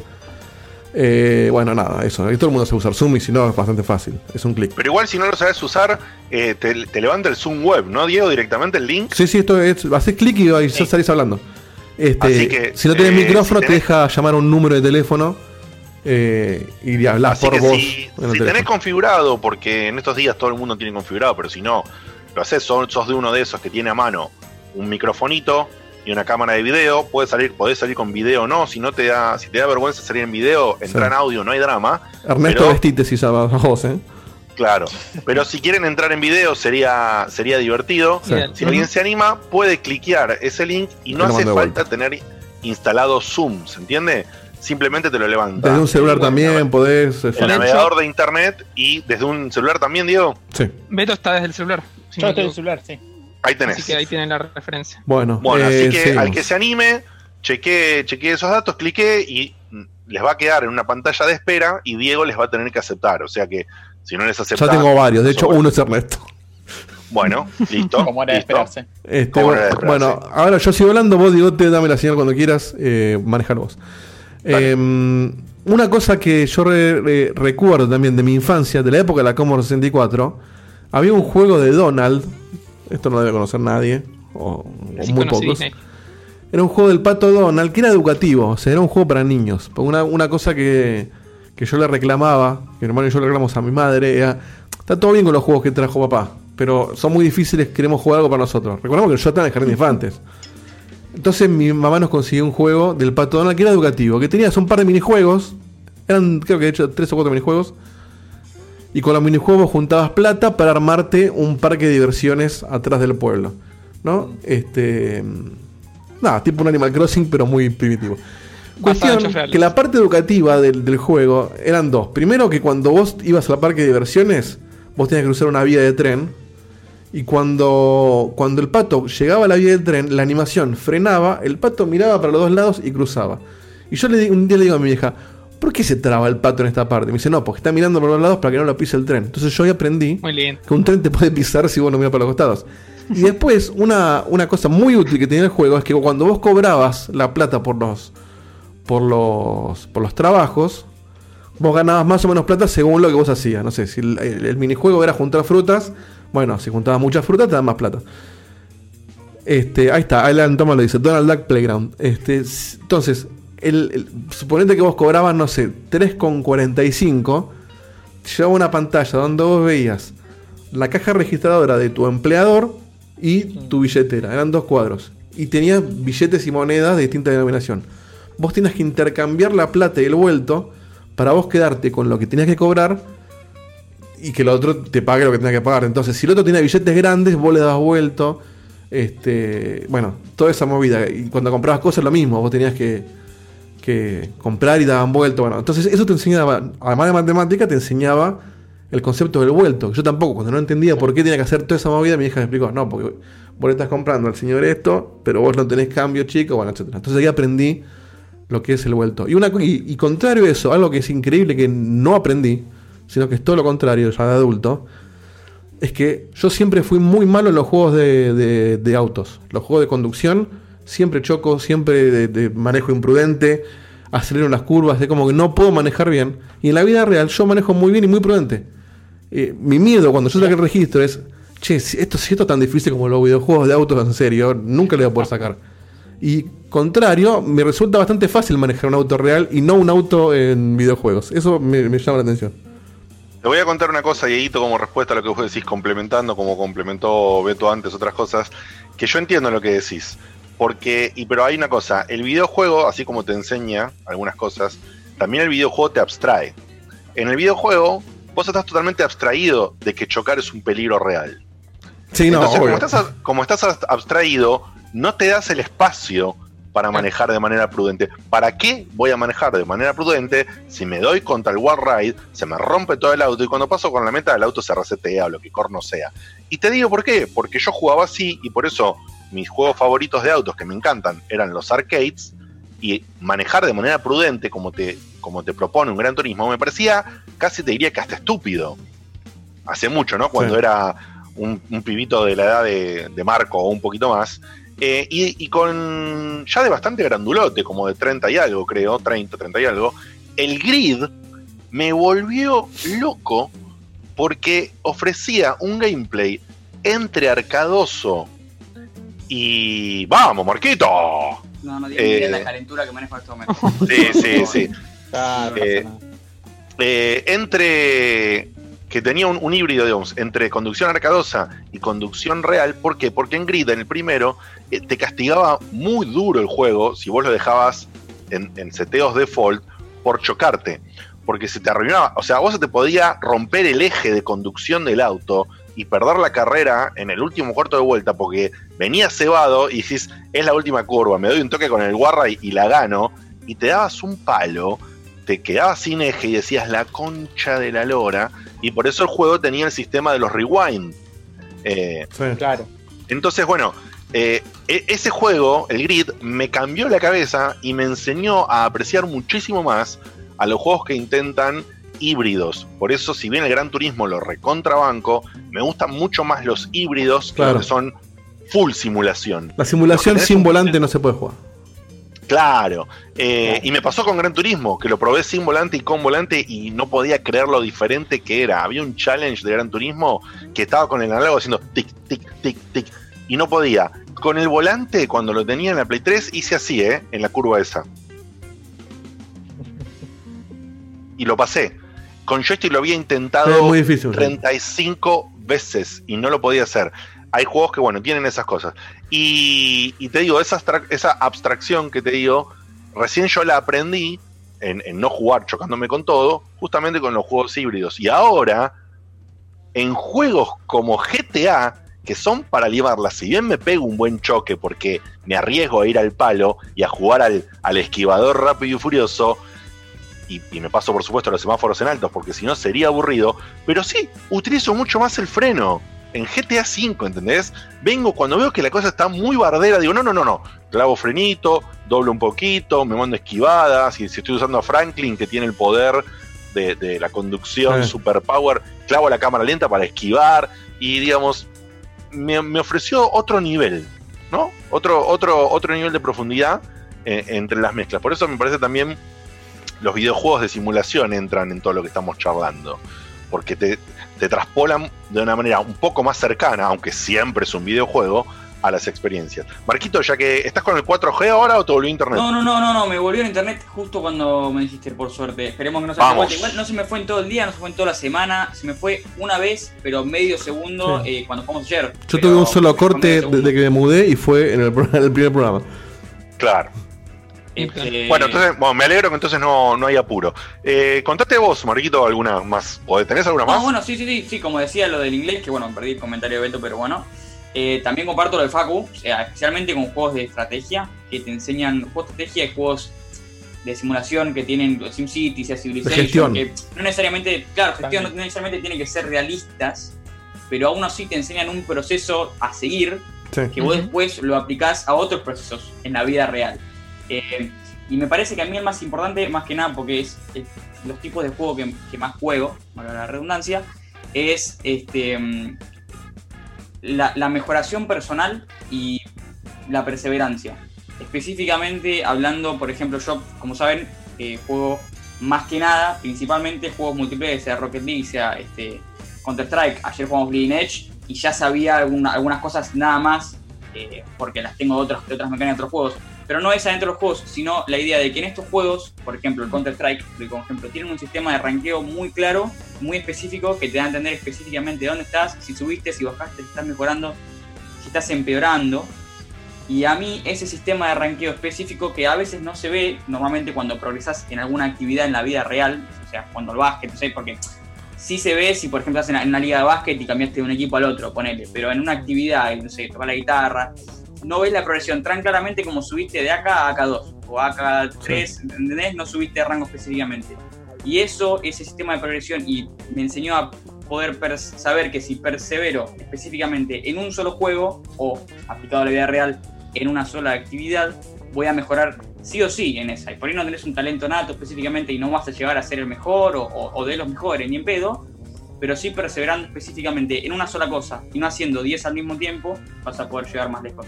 Casi, casi te tiro un ilustrado cuando dijiste mejoración, pero te la dejé pasar. Dije mejoración, no Mejoración, mejoración personal es un gran título de programa también, ¿eh? Sí, voy anotando, ¿eh? Mejoración personal y perseverancia. Voy anotando. Viste que ahora se usa mucho el meme con la lloración, la morición Sí, la morición, sí. Como dijiste, digo, mejoración personal y. y perseverancia. Perseverancia. Esa fue la frase que tiró. Bueno, eh, ¿te tiro a alguien. Diegote? Dale. Eh, Gabriel, entramos, ¿eh? A ver, Gaby, si andan las cosas. En trending. Ahí va.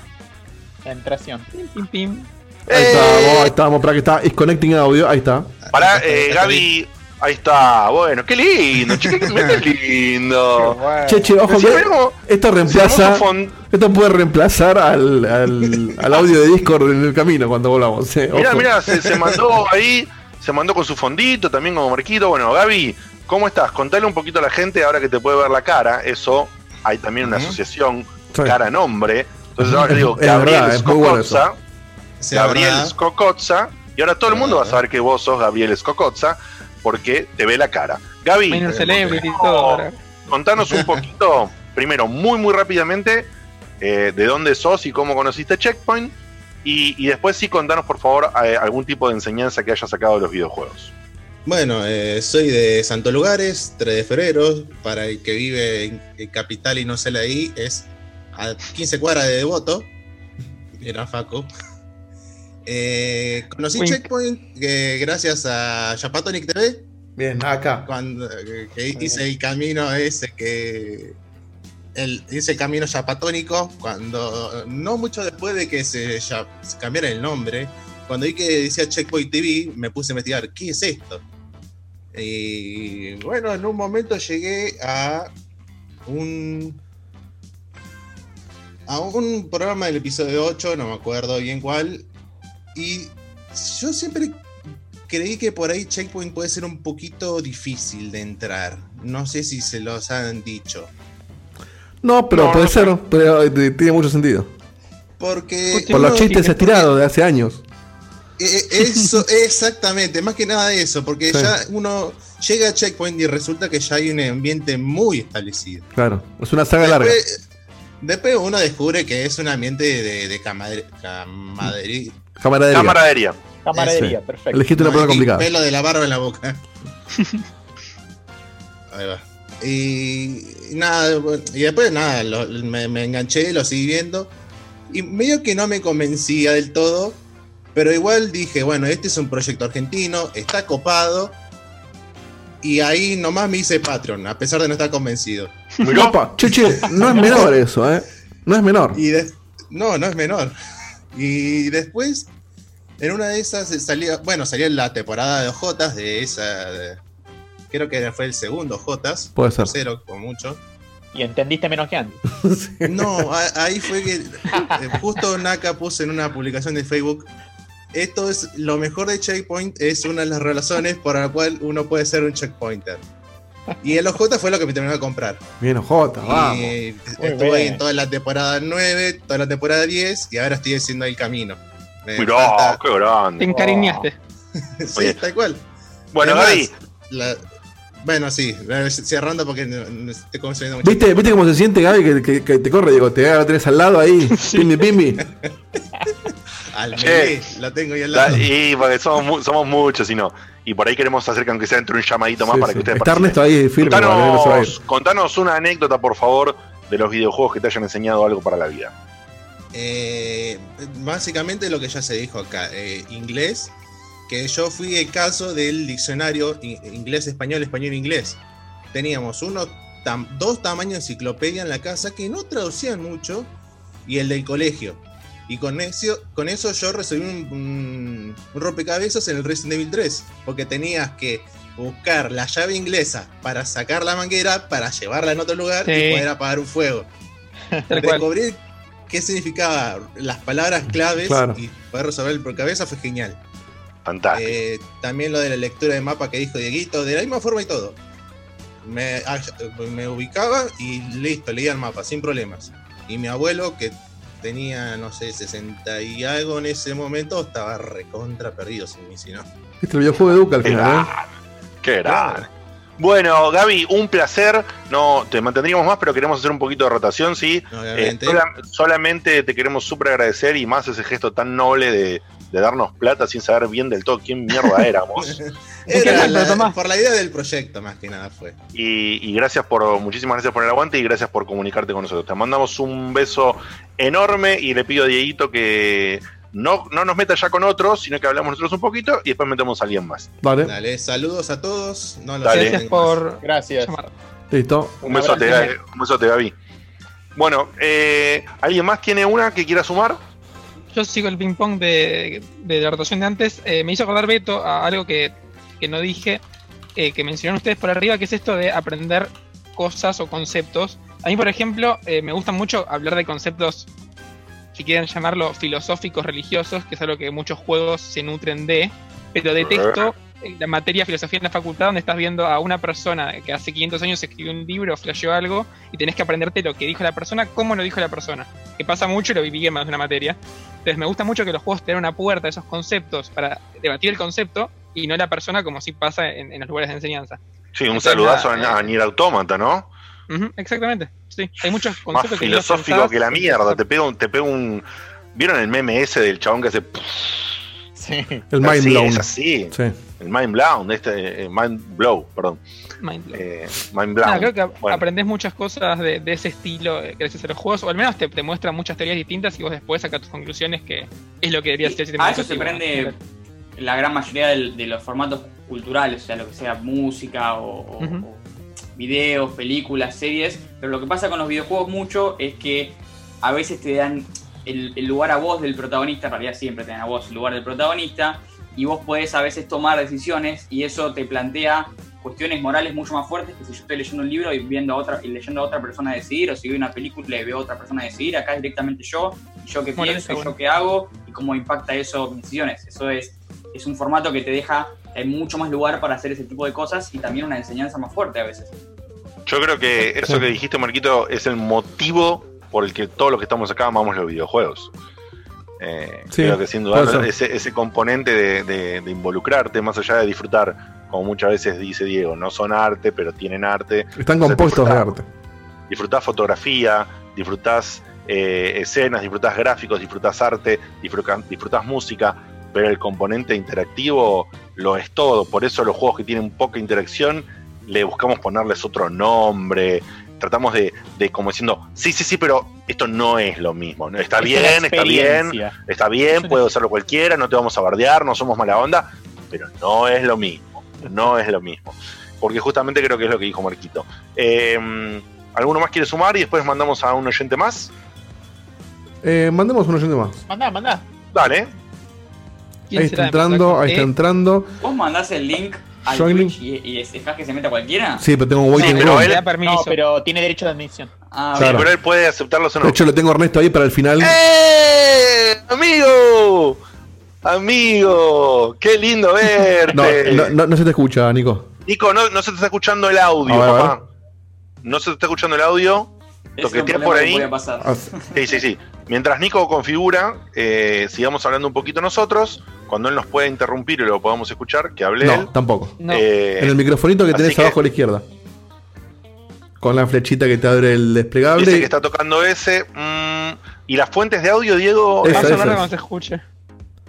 Oh, no, te puedo creer que justo que quería que vos estés. Está que Pero, bueno, pará, pará, Nico. Te ahora Ahí está, ahí está. Sí, sí. Ahí Sí. está. Ahí está. todo, estoy desde solución. el micrófono todo, lo Hiciste la- por, el audio del laptop. La gran cutuli hiciste. Bueno, gran Cutuli, muy bien. Mejor incluso. Che, qué lindo, qué lindo verte, para el que no sabe. eh, Nico Berelli es un ex compañero de laburo de Dieguito, que es actor también, y él ha- hemos actuado juntos en la primera temporada del Veredicto, y la hemos pasado súper, súper, súper bien. Y me alegra era? muchísimo. Me alegra, El él era hermano el del hermano de la víctima en la temporada 1. Ah, mirá. el, el hermano de Johnny Claro. en la temporada 1 del Veredicto. Ah, de la víctima, no del Y- chorro, ¿verdad? No me acordaba. De la Bien. víctima, el, el hermano de Johnny. Eh, bueno, Nicón, un, un placer tenerte acá. Contanos vos qué te. Lo que primero, alguna cosita que quieras decir y después alguna anécdota de enseñanza de los videojuegos. Uh, no, cosita que quiera decir, eh, nada, que es un placer eh, escucharlos como siempre y que hoy me vinieron al pelo porque necesitaba algo que me levante el ánimo así. Oh, es verdad. Estás en un buen momento. Es un mal momento, sí. Este, pero no, me vino re bien escucharlos. Y después de lo de las enseñanzas, eh, creo que básicamente lo mismo que comentaron ustedes. Para mí, eh, lo de. No sé si tanto aprender, pero sino como terminar de practicar lo que es el inglés, eh, para mí me, abrió, me abrió como una vida, porque después, gracias a eso, empecé a conseguir laburos y a conectarme con gente de afuera. Y es algo que uso prácticamente todos los días de mi vida, que si no hubiera jugado, no sé qué hubiera hecho, la.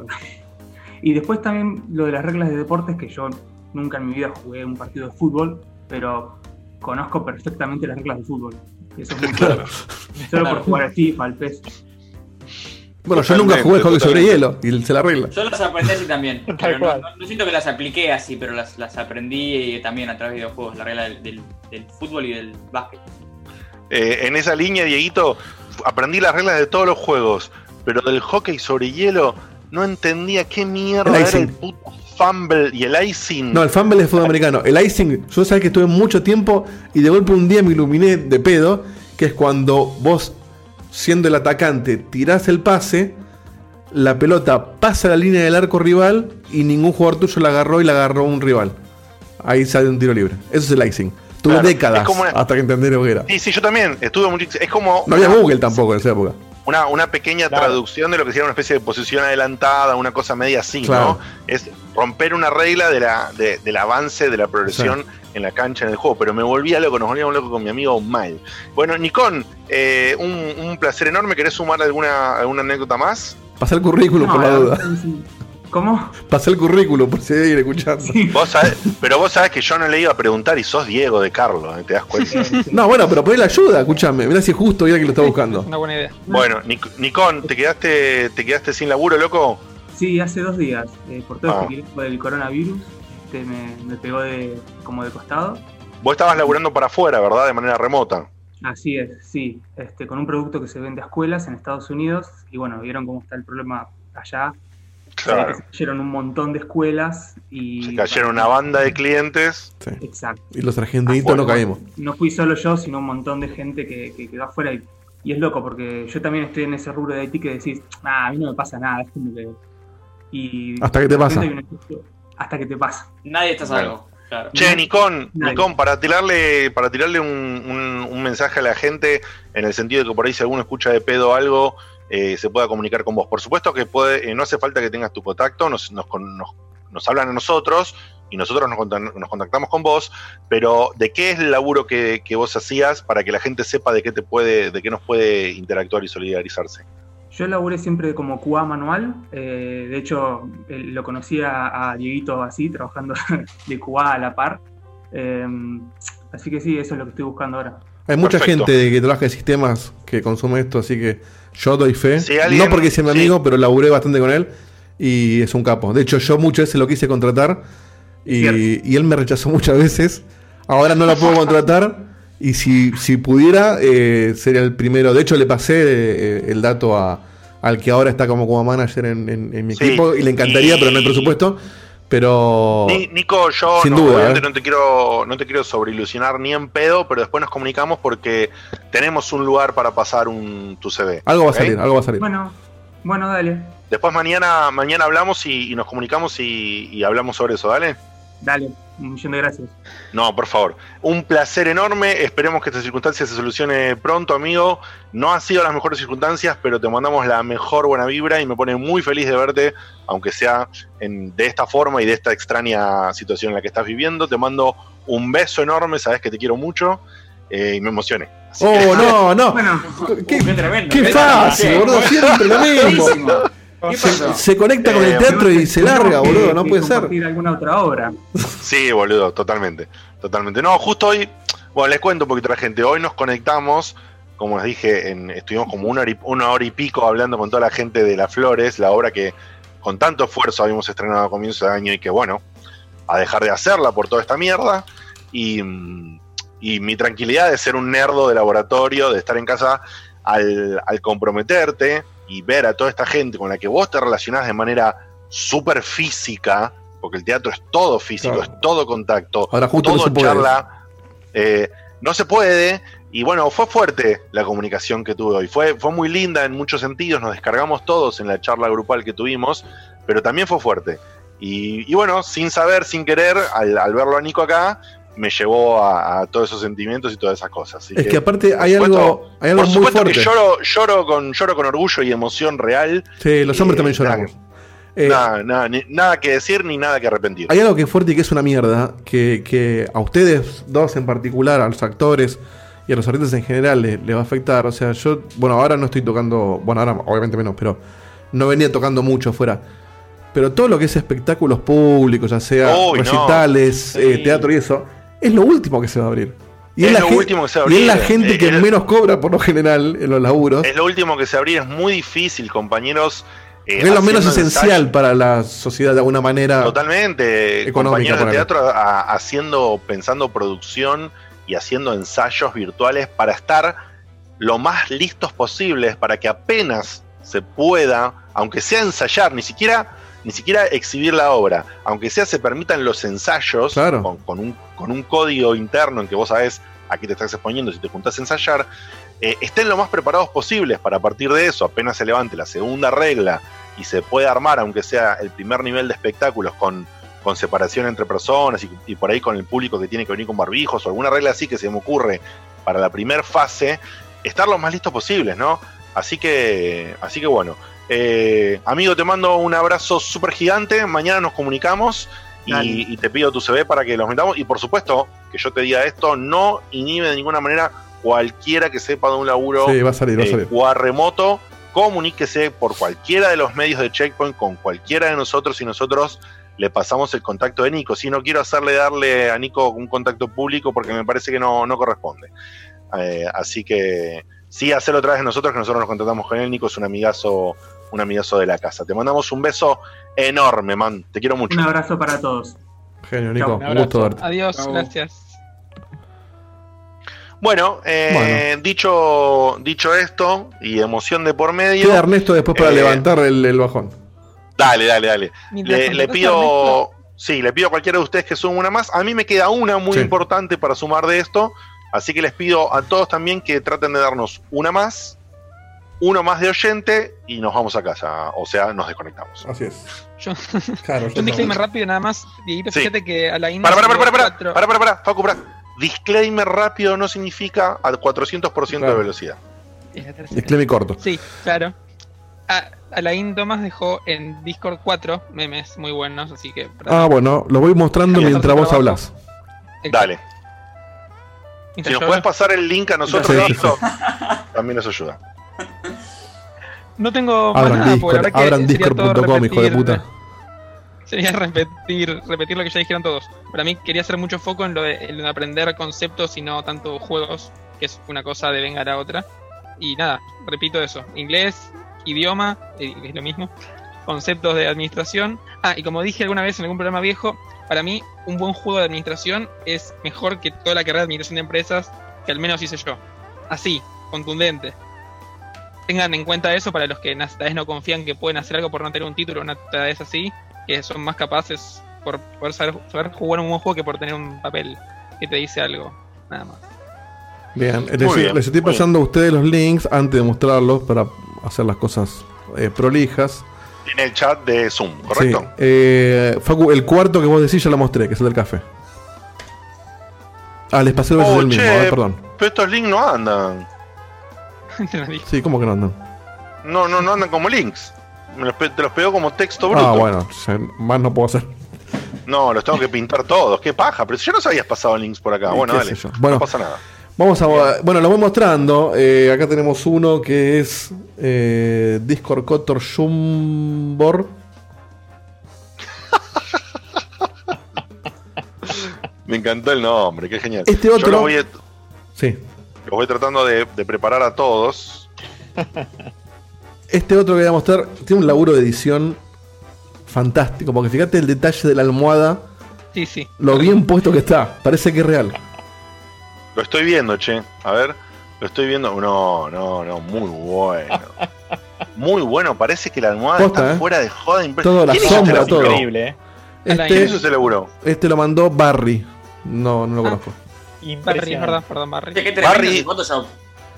Barry, hizo ese- Barry es el del Photoshop. Barry es el que mandó el Photoshop de la. Más madera, qué laburazo, Los hermano. otros, los otros son de Alan Thomas. Tremendo el laburo. Pero hay, hay inflexiones en la. Sí, en sí, la todo, almohada todo, donde todo. están las manos, es tremendo. No, No, no, es es, tremendo. una demencia. Es tremendo. Es una demencia. Y es Donald Trump. no De sé hecho, si- yo cuando, claro, Sí, sí, sí. yo de hecho cuando lo vi recién, lo vi, lo vi chiquito, dije, pero es la foto, me hicieron una captura de la intro, ¿para qué me lo mandan? Y cuando lo vi grande, esas, ¿dónde se consiguen? este, en fin. Y este último de Alan Thomas, que Hay uno que estoy viendo a un, a un Diegote totalmente cofainómaco. sí, ese, ese, ese ya, ese lo pasé hace rato. Hermoso. Eh, y este es Final Point, Final Point. 7. El, entiendo que el de la derecha soy yo y el de la izquierda sos vos, Diegote. No, sí, le la echas a vos porque tenés la consola. claro. O sea, yo sé que vos sos, eh, vos eras Cloud por la, por la hombrera, no sé quién sería yo, Barrett. Ah, claro, no, Barrett. no, claro. La consola en la mano. Claro, claro. Y aparte yo soy ahí que se nota que estoy más peladito. Es un Claro. detalle muy, muy correcto. Muy lindo Eh, dibujo de- este también, ¿eh? Hermoso dibujo. Hay que, hacer, hay, dibujo. hay que hacer un libro con todo esto, imprimirlo bien y, Sí, sí, venderlo. Eh, eh, no sé si venderlo, porque no sé quién, qué mierda lo va a comprar. Pero por lo menos Eh, la recopilado compra digital- digitalmente. Digitalmente. Hermosos laburos, hermosos memes. Eh, bueno, entonces hagamos una cosa más. ¿Alguno tiene alguno más para decir? Si no digo yo mi último. Yo no, por ahora no. Yo estoy. A mí se me ocurre simplemente agregar eh, todo lo que es historia y cultura. Hay muchos juegos que tienen tanto laburo detrás de investigación que lo vuelcan. eh, en, en hablar, por ejemplo, que yo, la saga Assassin's Creed, por algo pero ya, pero ya incluso un Age of Empires, un juego de aquella época de, de estrategia o de gestión, o incluso de aventura inmersiva, digamos, eh, uno aprende muchísimo sobre otras culturas, sobre conceptos de historia, hechos, los vía Sí. diferentes puntos de Qué loco vista. que menciones Assassin's Creed, que es normalmente visto como un, como un juego medio hueco, ¿no? Eh, en su gameplay, pero justamente en ese contenido histórico, yo por Es ejemplo jugué hace poco al Odyssey. Es tremenda Es la recrea- recreación histórica que hicieron, no solo geográficamente, sino que de personajes que existieron en su momento, o sea, Sócrates, millones de, de griegos, es tremenda la recreación. Hay una investigación Pero- detrás enorme. Viste que incluso en el, en el Origins, y entiendo que el Odyssey también, sacaron como modo museo donde vos recorres Claro. lo- los escenarios reales y, y te va tirando data tipo museo. Y que Wow. incluso cuando pasó lo de Notre Dame, que se prendió fuego, yo leí que habían usado el modelo de Notre Dame del juego, del Unity, para reconstruirla. O sea, Claro. ahí te das cuenta del nivel de detalle con el que hicieron ciertas cosas. Totalmente. Ah, es tremendo, sí. Bueno, eh, vamos a ir para cerrar con Ernesto, Diego. Vamos, Ernesto, tiene un audio, que el único audio que queda, que es sobre Sí, la pero, polémica. pero tengo una pregunta. ¿Ernesto como, como para venir a hacer su sección o Ernesto no, para no, opinar dentro de me dijo que es polémica, eh, para esto que estamos hablando. Bueno, entonces hace una cosa. Pon el audio a Ernesto y cierro yo. Dale, ¿Vale? vamos al audio. Dale. Hola chicos, muy buenas noches, les habla Tinchor. Yo de chico aprendí geografía. Más o menos tendría 8 años y jugaba mucho a un juego de fútbol de la Neo Geo en, en el que tenías toda la selección de todos los países eh, y cada vez que entrabas a un partido te leía en voz alta el nombre de esos dos países que iban a enfrentarse. De esa manera yo podía relacionar la bandera del país con el nombre del país y sabía, y sabía bien o mal cuál era eh, el país dependiendo de la bandera. Eso hizo que yo, poco tiempo después, agarrara un atlas enciclopédico que tengo, eh, que ya en su momento era viejo porque todavía estaba Yugoslavia, eh, y esto habrá sido en eso del 2004, eh, y empecé a copiar en un cuadernito todos los países con su capital. Todavía lo tengo el cuaderno. Eh, de esa manera yo podía ubicar en el mapa tranquilamente dónde quedaba un país y me sabía las capitales.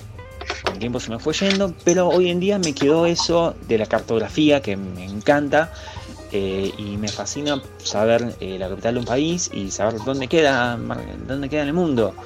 Eh, no sé cómo explicar la sensación, pero es increíble que un videojuego de fútbol me haya enseñado más de geografía que del deporte en sí. Es muy cierto eso. Muy...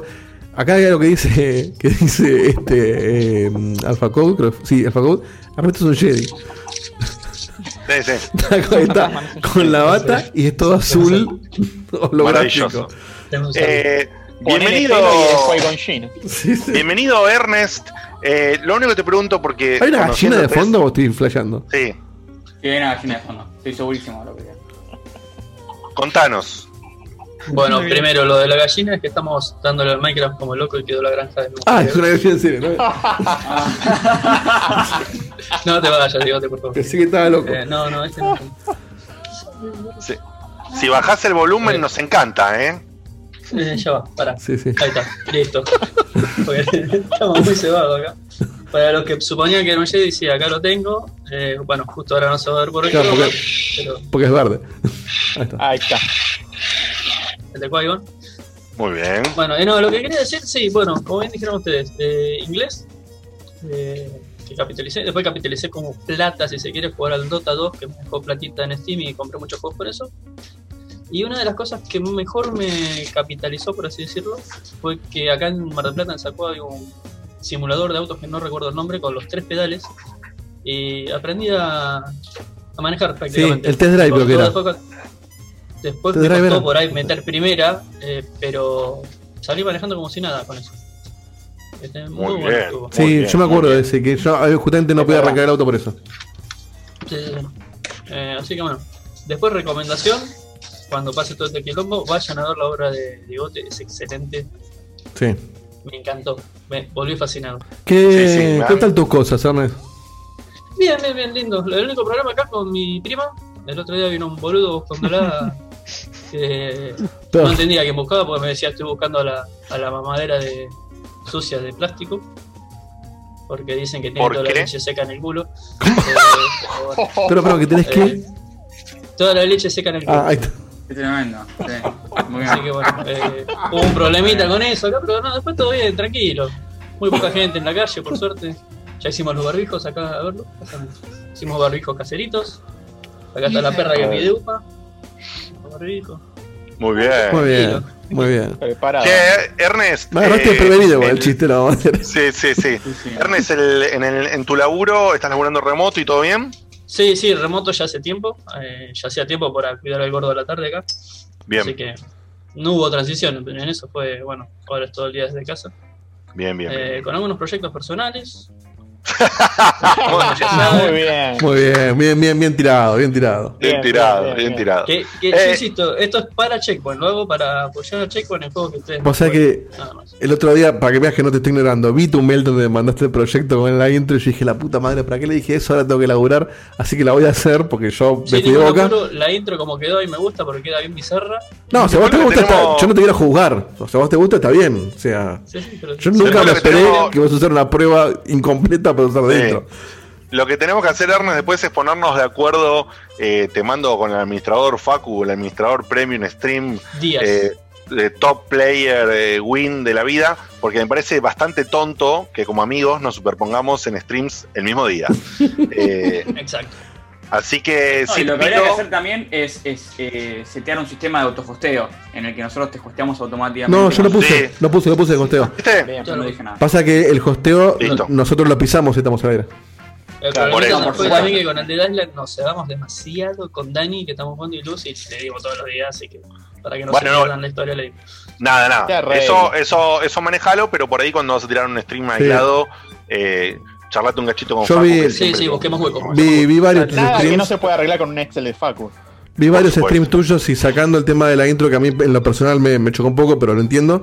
eh, todo el resto me, me gustó mucho, está, está muy bien No llevado. sabes el ending que estamos preparando, ¿eh? Vamos. No, No, no, igual no- más importante aún, porque yo ayer cuando hicimos el Bleeding Edge, eh, los Diegos se quedaron bastante entusiasmados. O sea, Sí. disfrutaron bastante y dijeron quiero hacer más esto. Sí, sí, yo quiero hacerlo más. A algún juego en el que vos coincidís y estás streameando, podés sumarte, por supuesto, Sí, claro que sí.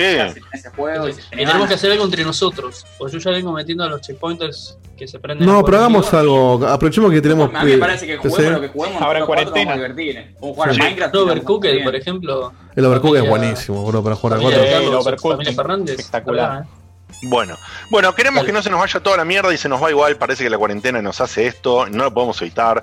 Estoy intentándolo todo, pero se va a la mierda y es así. que Acá Laura de Pacheco dice: Ojalá Ernesto venga más seguido. Bueno, vamos viendo. De- de- Ojo con lo que deseas, Laura, porque se te pone de las manos. Patrón, patrona. Ahí está. Ernest, te mandamos, te mandamos un besote enorme. Gracias por participar y hacer tus comentarios. Saludos a mandamos un, un Un beso, abrazo grande. eh, un Adiós. beso ahí a, a- a Luz y, a- y al retoño, ¿ok? Será mandados. Abrazo. Ahí está, jugando en bata. Jugando en bata con Síganlo, Ernesto. síganlo. Muy bien. Bye bye.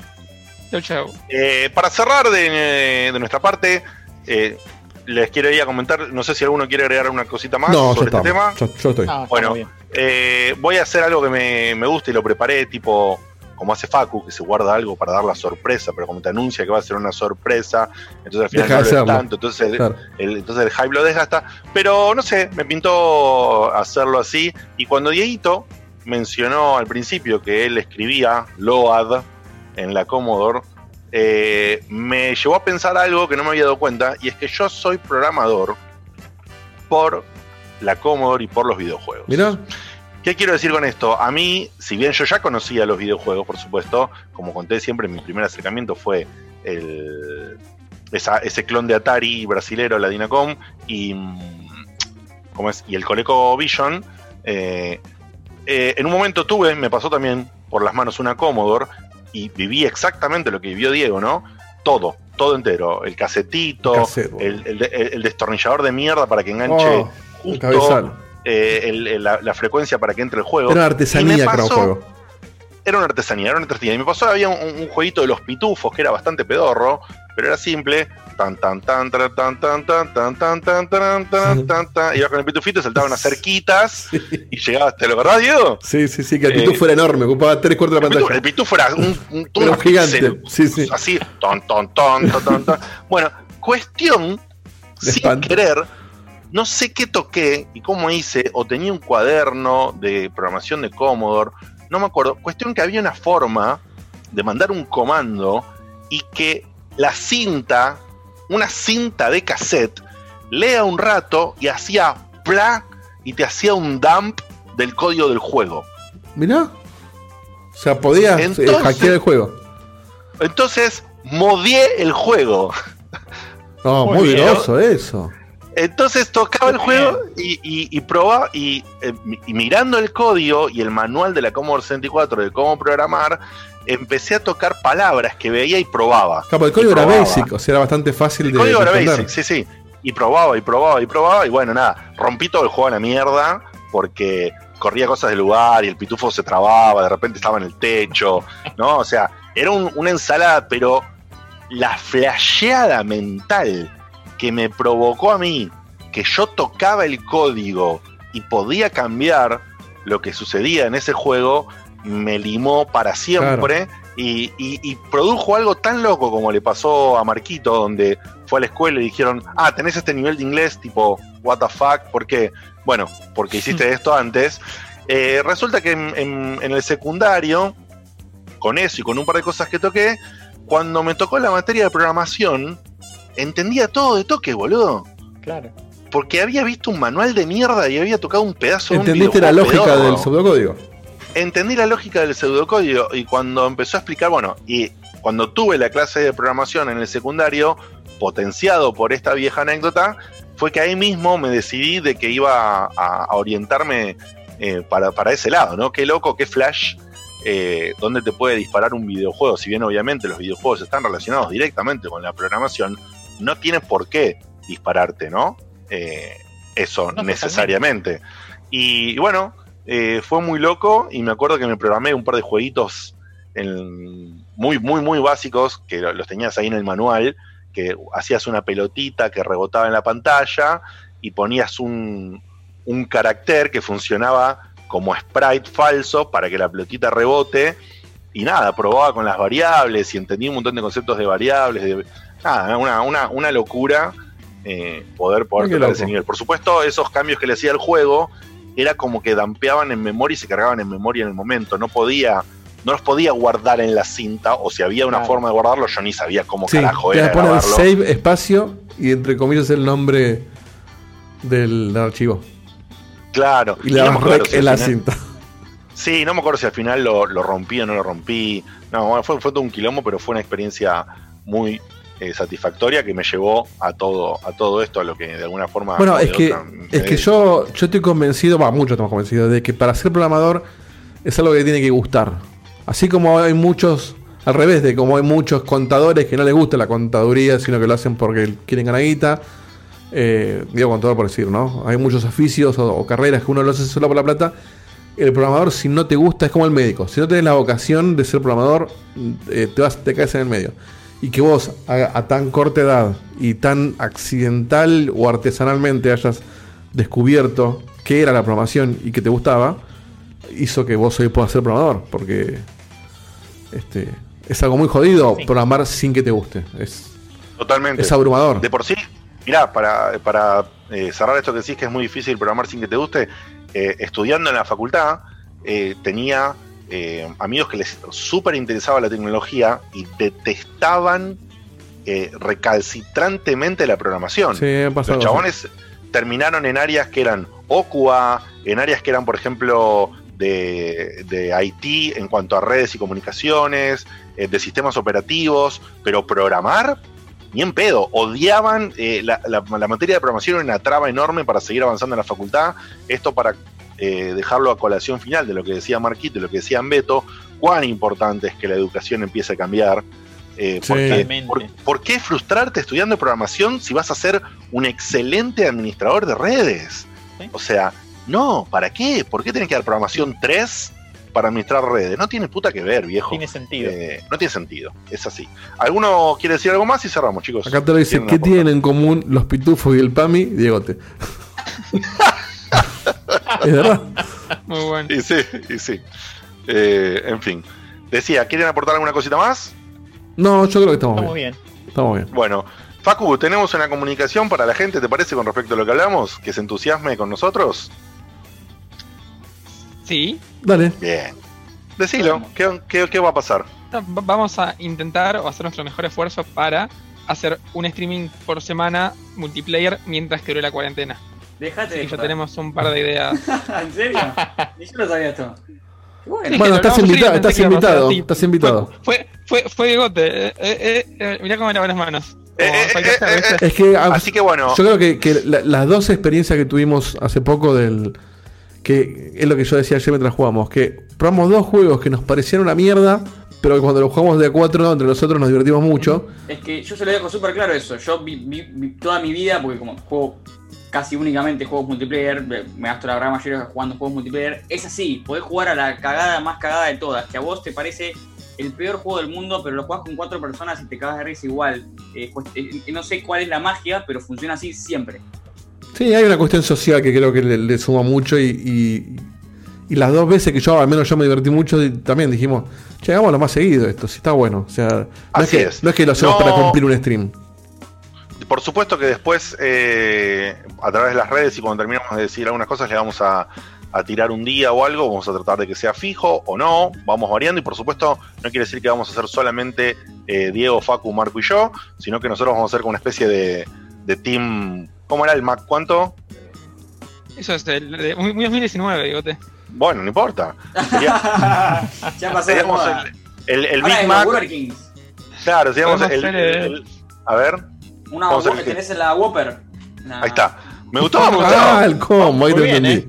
Vamos, vamos con, vamos con el, el, el señor de las hamburguesas, el rey de las hamburguesas. Y lo mismo que dijimos el- a Ernest. el Whopper, sí. Si tanto Erne o alguno, algún espectador que se quiera sumar a un juego más, más grande donde metan muchos jugadores, lo arreglamos y lo armamos. O sea, sale. Así que, digamos, más o menos Dieguito, Facu, Marco y yo vamos a hacer como una especie de Gooper de los streams, pero vamos a estar abiertos a, y dependiendo de otros factores a armar algunas otras combinaciones. Ya veremos qué juegos, ya veremos cuándo, pero esténse, esténse, esténse, tense, tense, tense, tense.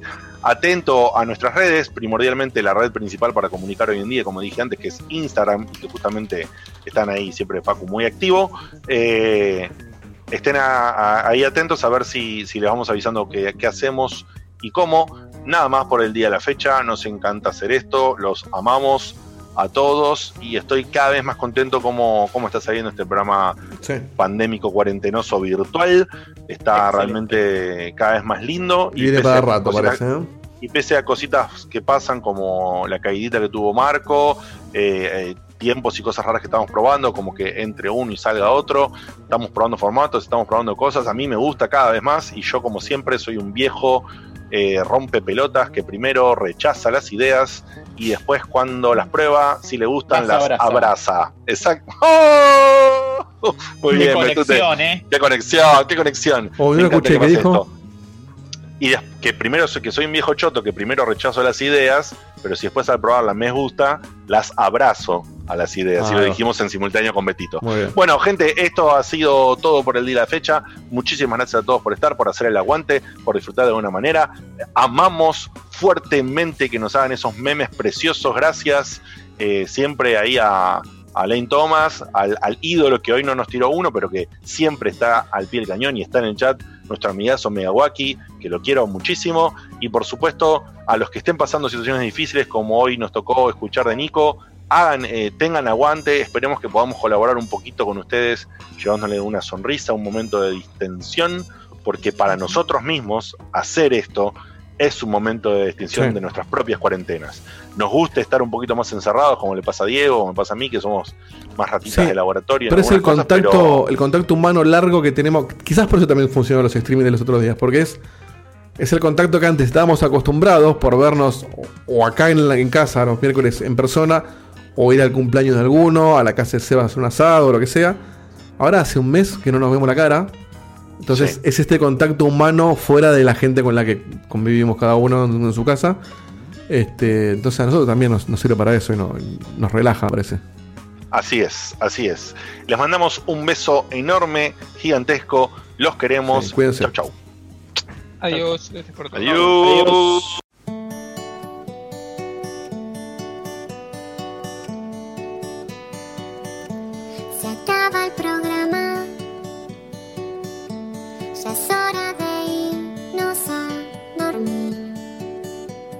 Mañana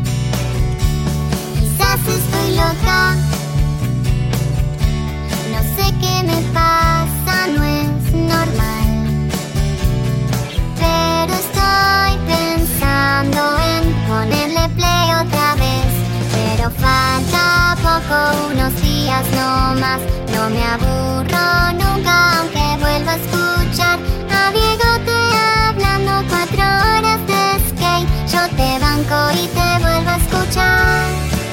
Desde la página vuelvo a escuchar. En mi teléfono es vuelvo a escuchar.